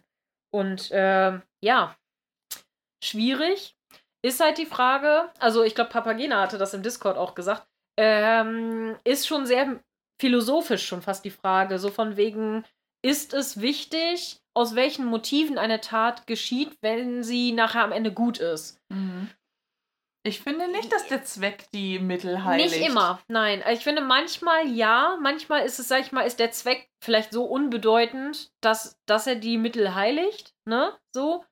Ähm, oder der Zweck ist so wichtig, dass die, die Mittel dafür dann wieder so ein bisschen unbedeutend sind, sage ich jetzt mal, ne? So, aber manche Sachen sind auch einfach too much. Und ich finde jetzt, ähm, Isabel ist zum Beispiel, die fügt Ethel dadurch ja auch irgendwo ein bisschen Schaden zu, ne? Also dadurch, dass sie sie dann auch diesem, ja, dieser Verachtung preisgibt, damit sie sich besser fühlen kann mit, oh, ich habe dir ja geholfen, die kann ja jetzt gut hier arbeiten und so, so ein bisschen, ne? Ja, puh, da weiß ich es wiederum nicht so recht, weil in gewisser Weise hilft sie ja schon. Weil ja, ähm, Ethels Situation hat sich von ihrem Ruf her gar nicht verändert. Nee. Die ist genauso geächtet wie vorher, aber das wäre sie auch gewesen, wenn Isabel nicht eingegriffen hätte. Ja. Aber der Eingriff hat ja zumindest bewirkt, dass, Ethel Ethel wieder ein Dach besser- über einen Kopf hat und ein geregeltes Einkommen. Und sie nicht halb am Verhungern ist. So, Ja, richtig. natürlich. Da muss man auf jeden Fall ihr natürlich auch den Credit für geben.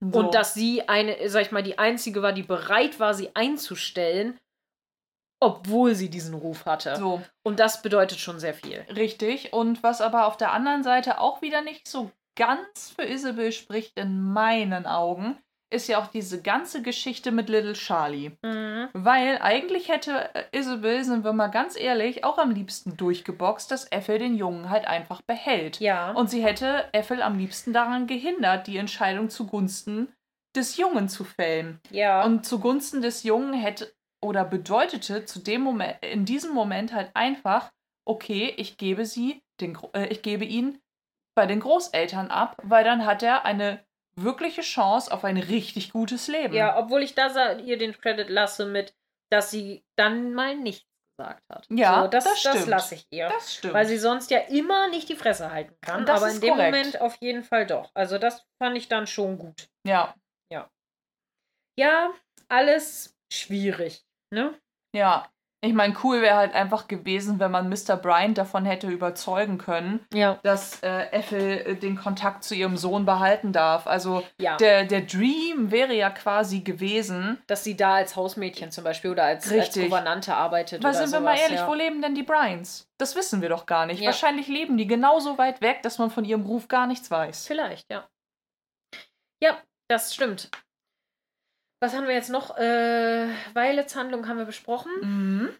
Ähm, Isabel haben wir besprochen. ja, Wir haben Thomas besprochen. Wir haben O'Brien besprochen. ja. Wir haben Matthew und, und Robert und so haben wir eigentlich quasi in der Folge besprochen. Mhm. Ja, ich glaube. Wenn wir was vergessen haben, lasst es uns wissen.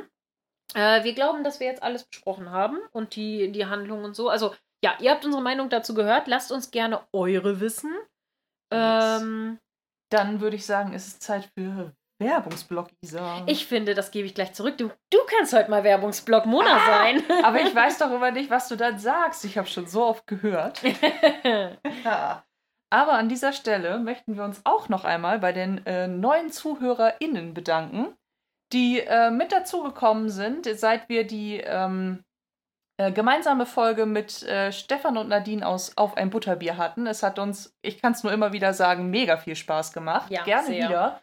Und wir freuen uns auch darauf, wenn entweder ihr beide oder ähm, Stefan oder Nadine alleine zu uns kommen. Da ähm, planen wir noch etwas. Vielleicht, eventuell. Ja, Aber das hat nichts mit anderen Planungen für unser Einjähriges zu tun. Da machen wir vielleicht noch was anderes. ja, das stimmt. Da kommt noch was, weil äh, am 14. April haben wir unser Einjähriges. Da Mhm. sind wir ein Jahr dabei als Podcasterin. Und Wahnsinn, ey. Ja, das ist wirklich krass. Also da könnt ihr euch auf jeden Fall noch auf ein kleines Special freuen. Mhm. Vielleicht werden wir das auch so ein bisschen außer der Reihe hochladen, weil ich glaube, der 14. fällt nicht auf einen Donnerstag. Und ich hoffe gerade, dass wir nicht in die Vergangenheit sprechen, weil ich überlege gerade, wann diese Folge rauskommt. Ja, das stimmt. denn wir haben ja ein wenig vorproduziert durch Urlaubszeiten. Genau. Aber während Isa den Kalender checkt, äh, versuche ich so gut wie möglich mal den Werbeblock zu machen. Mhm. Wir freuen uns natürlich, wenn äh, ihr unseren Podcast hört, wenn ihr uns auf Instagram folgt, wenn ihr unserem wunderbaren Discord-Channel beitretet, wo jetzt auch schon roundabout 35 Leute dabei sind und rege Diskussionen führen. Also wir sehen euch, wir äh, kriegen die Diskussion dort mit. Mhm. Mega, mega gut. Auch eure Fragen und Anmerkungen, die könnt ihr uns natürlich jederzeit schicken auf unseren Kanälen. Ihr könnt uns auch über Kofi und Steady unterstützen. Welche Kanäle haben wir denn, Mona? Wir haben Instagram Ja. und Facebook genau. und den Discord-Channel. und YouTube. Und YouTube. Ja. Korrekt. Und YouTube natürlich. ich selbst höre eigentlich auf YouTube nur den Harry äh, 5 Minuten Harry, Harry Podcast, ja, ich auch. Nee, äh, nee, ist richtig, genau. Ja, und dann Kofi. Äh, und dann Kofi, wo ihr uns mit einem kleinen Käffchen unterstützen könnt. Mhm. Aber auch bei Steady, wo Isa verschiedene äh, Modelle eingestellt hat. Wir sind natürlich aber auch dankbar, wenn ihr uns einfach nur zuhören wollt. Und ich würde sagen, wir hören uns dann äh, wieder bei Staffel 3, Folge 8 und wir freuen uns wieder mit euch zu dinieren. Ganz genau. Outtakes! Drehbuch. Drehbuch. Das. Entschuldigung. Isa deckt auf. Isa. Äh, genau. Carsten erklärt, dass er seit äh, er weg war, dass seit er weg war. Und Robert gibt sarkastisch zurück. Hier. Isabel sitzt dumm da. Äh, dumm. Sie sitzt stumm da, nicht dumm.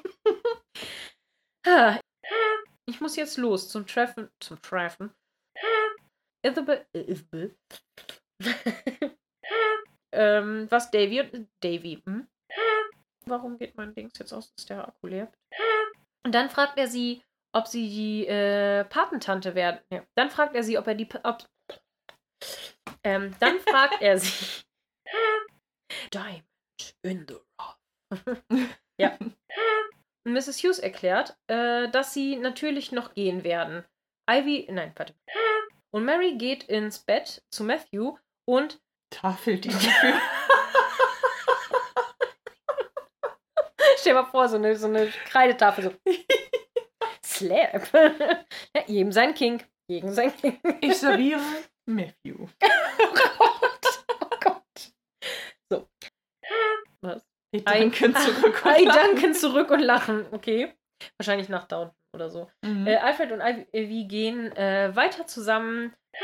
Alfred will zu Avy. Avy, hm? Ja, mit dieser Finte hat äh, Jimmy aber direkt zwei Leuten. Moment. Und Edith meint dann aber, dass Eltern sich natürlich um ihre Kinder sorgen müssen und Robert ihr. Ähm. Moment, das muss ich nochmal machen. Mhm. Ähm, als Gregson ahnt, wo der Hase im Pfeffer liegt. Nee, Moment. Gregson ahnt, ähm, wo, der, äh, wo der Hase im Pfeffer liegt, weil er bemerkt, dass Robert wahrscheinlich dagegen gewesen ist. oh. Blätter, Blätter. Cora fragt, äh, fragt als, und jetzt merke ich gerade, dass ich vergessen habe, das mit Molly Malone zu recherchieren. Ja, es ist ein irisches Volkslied. Okay. Es ist ein irisches Volk.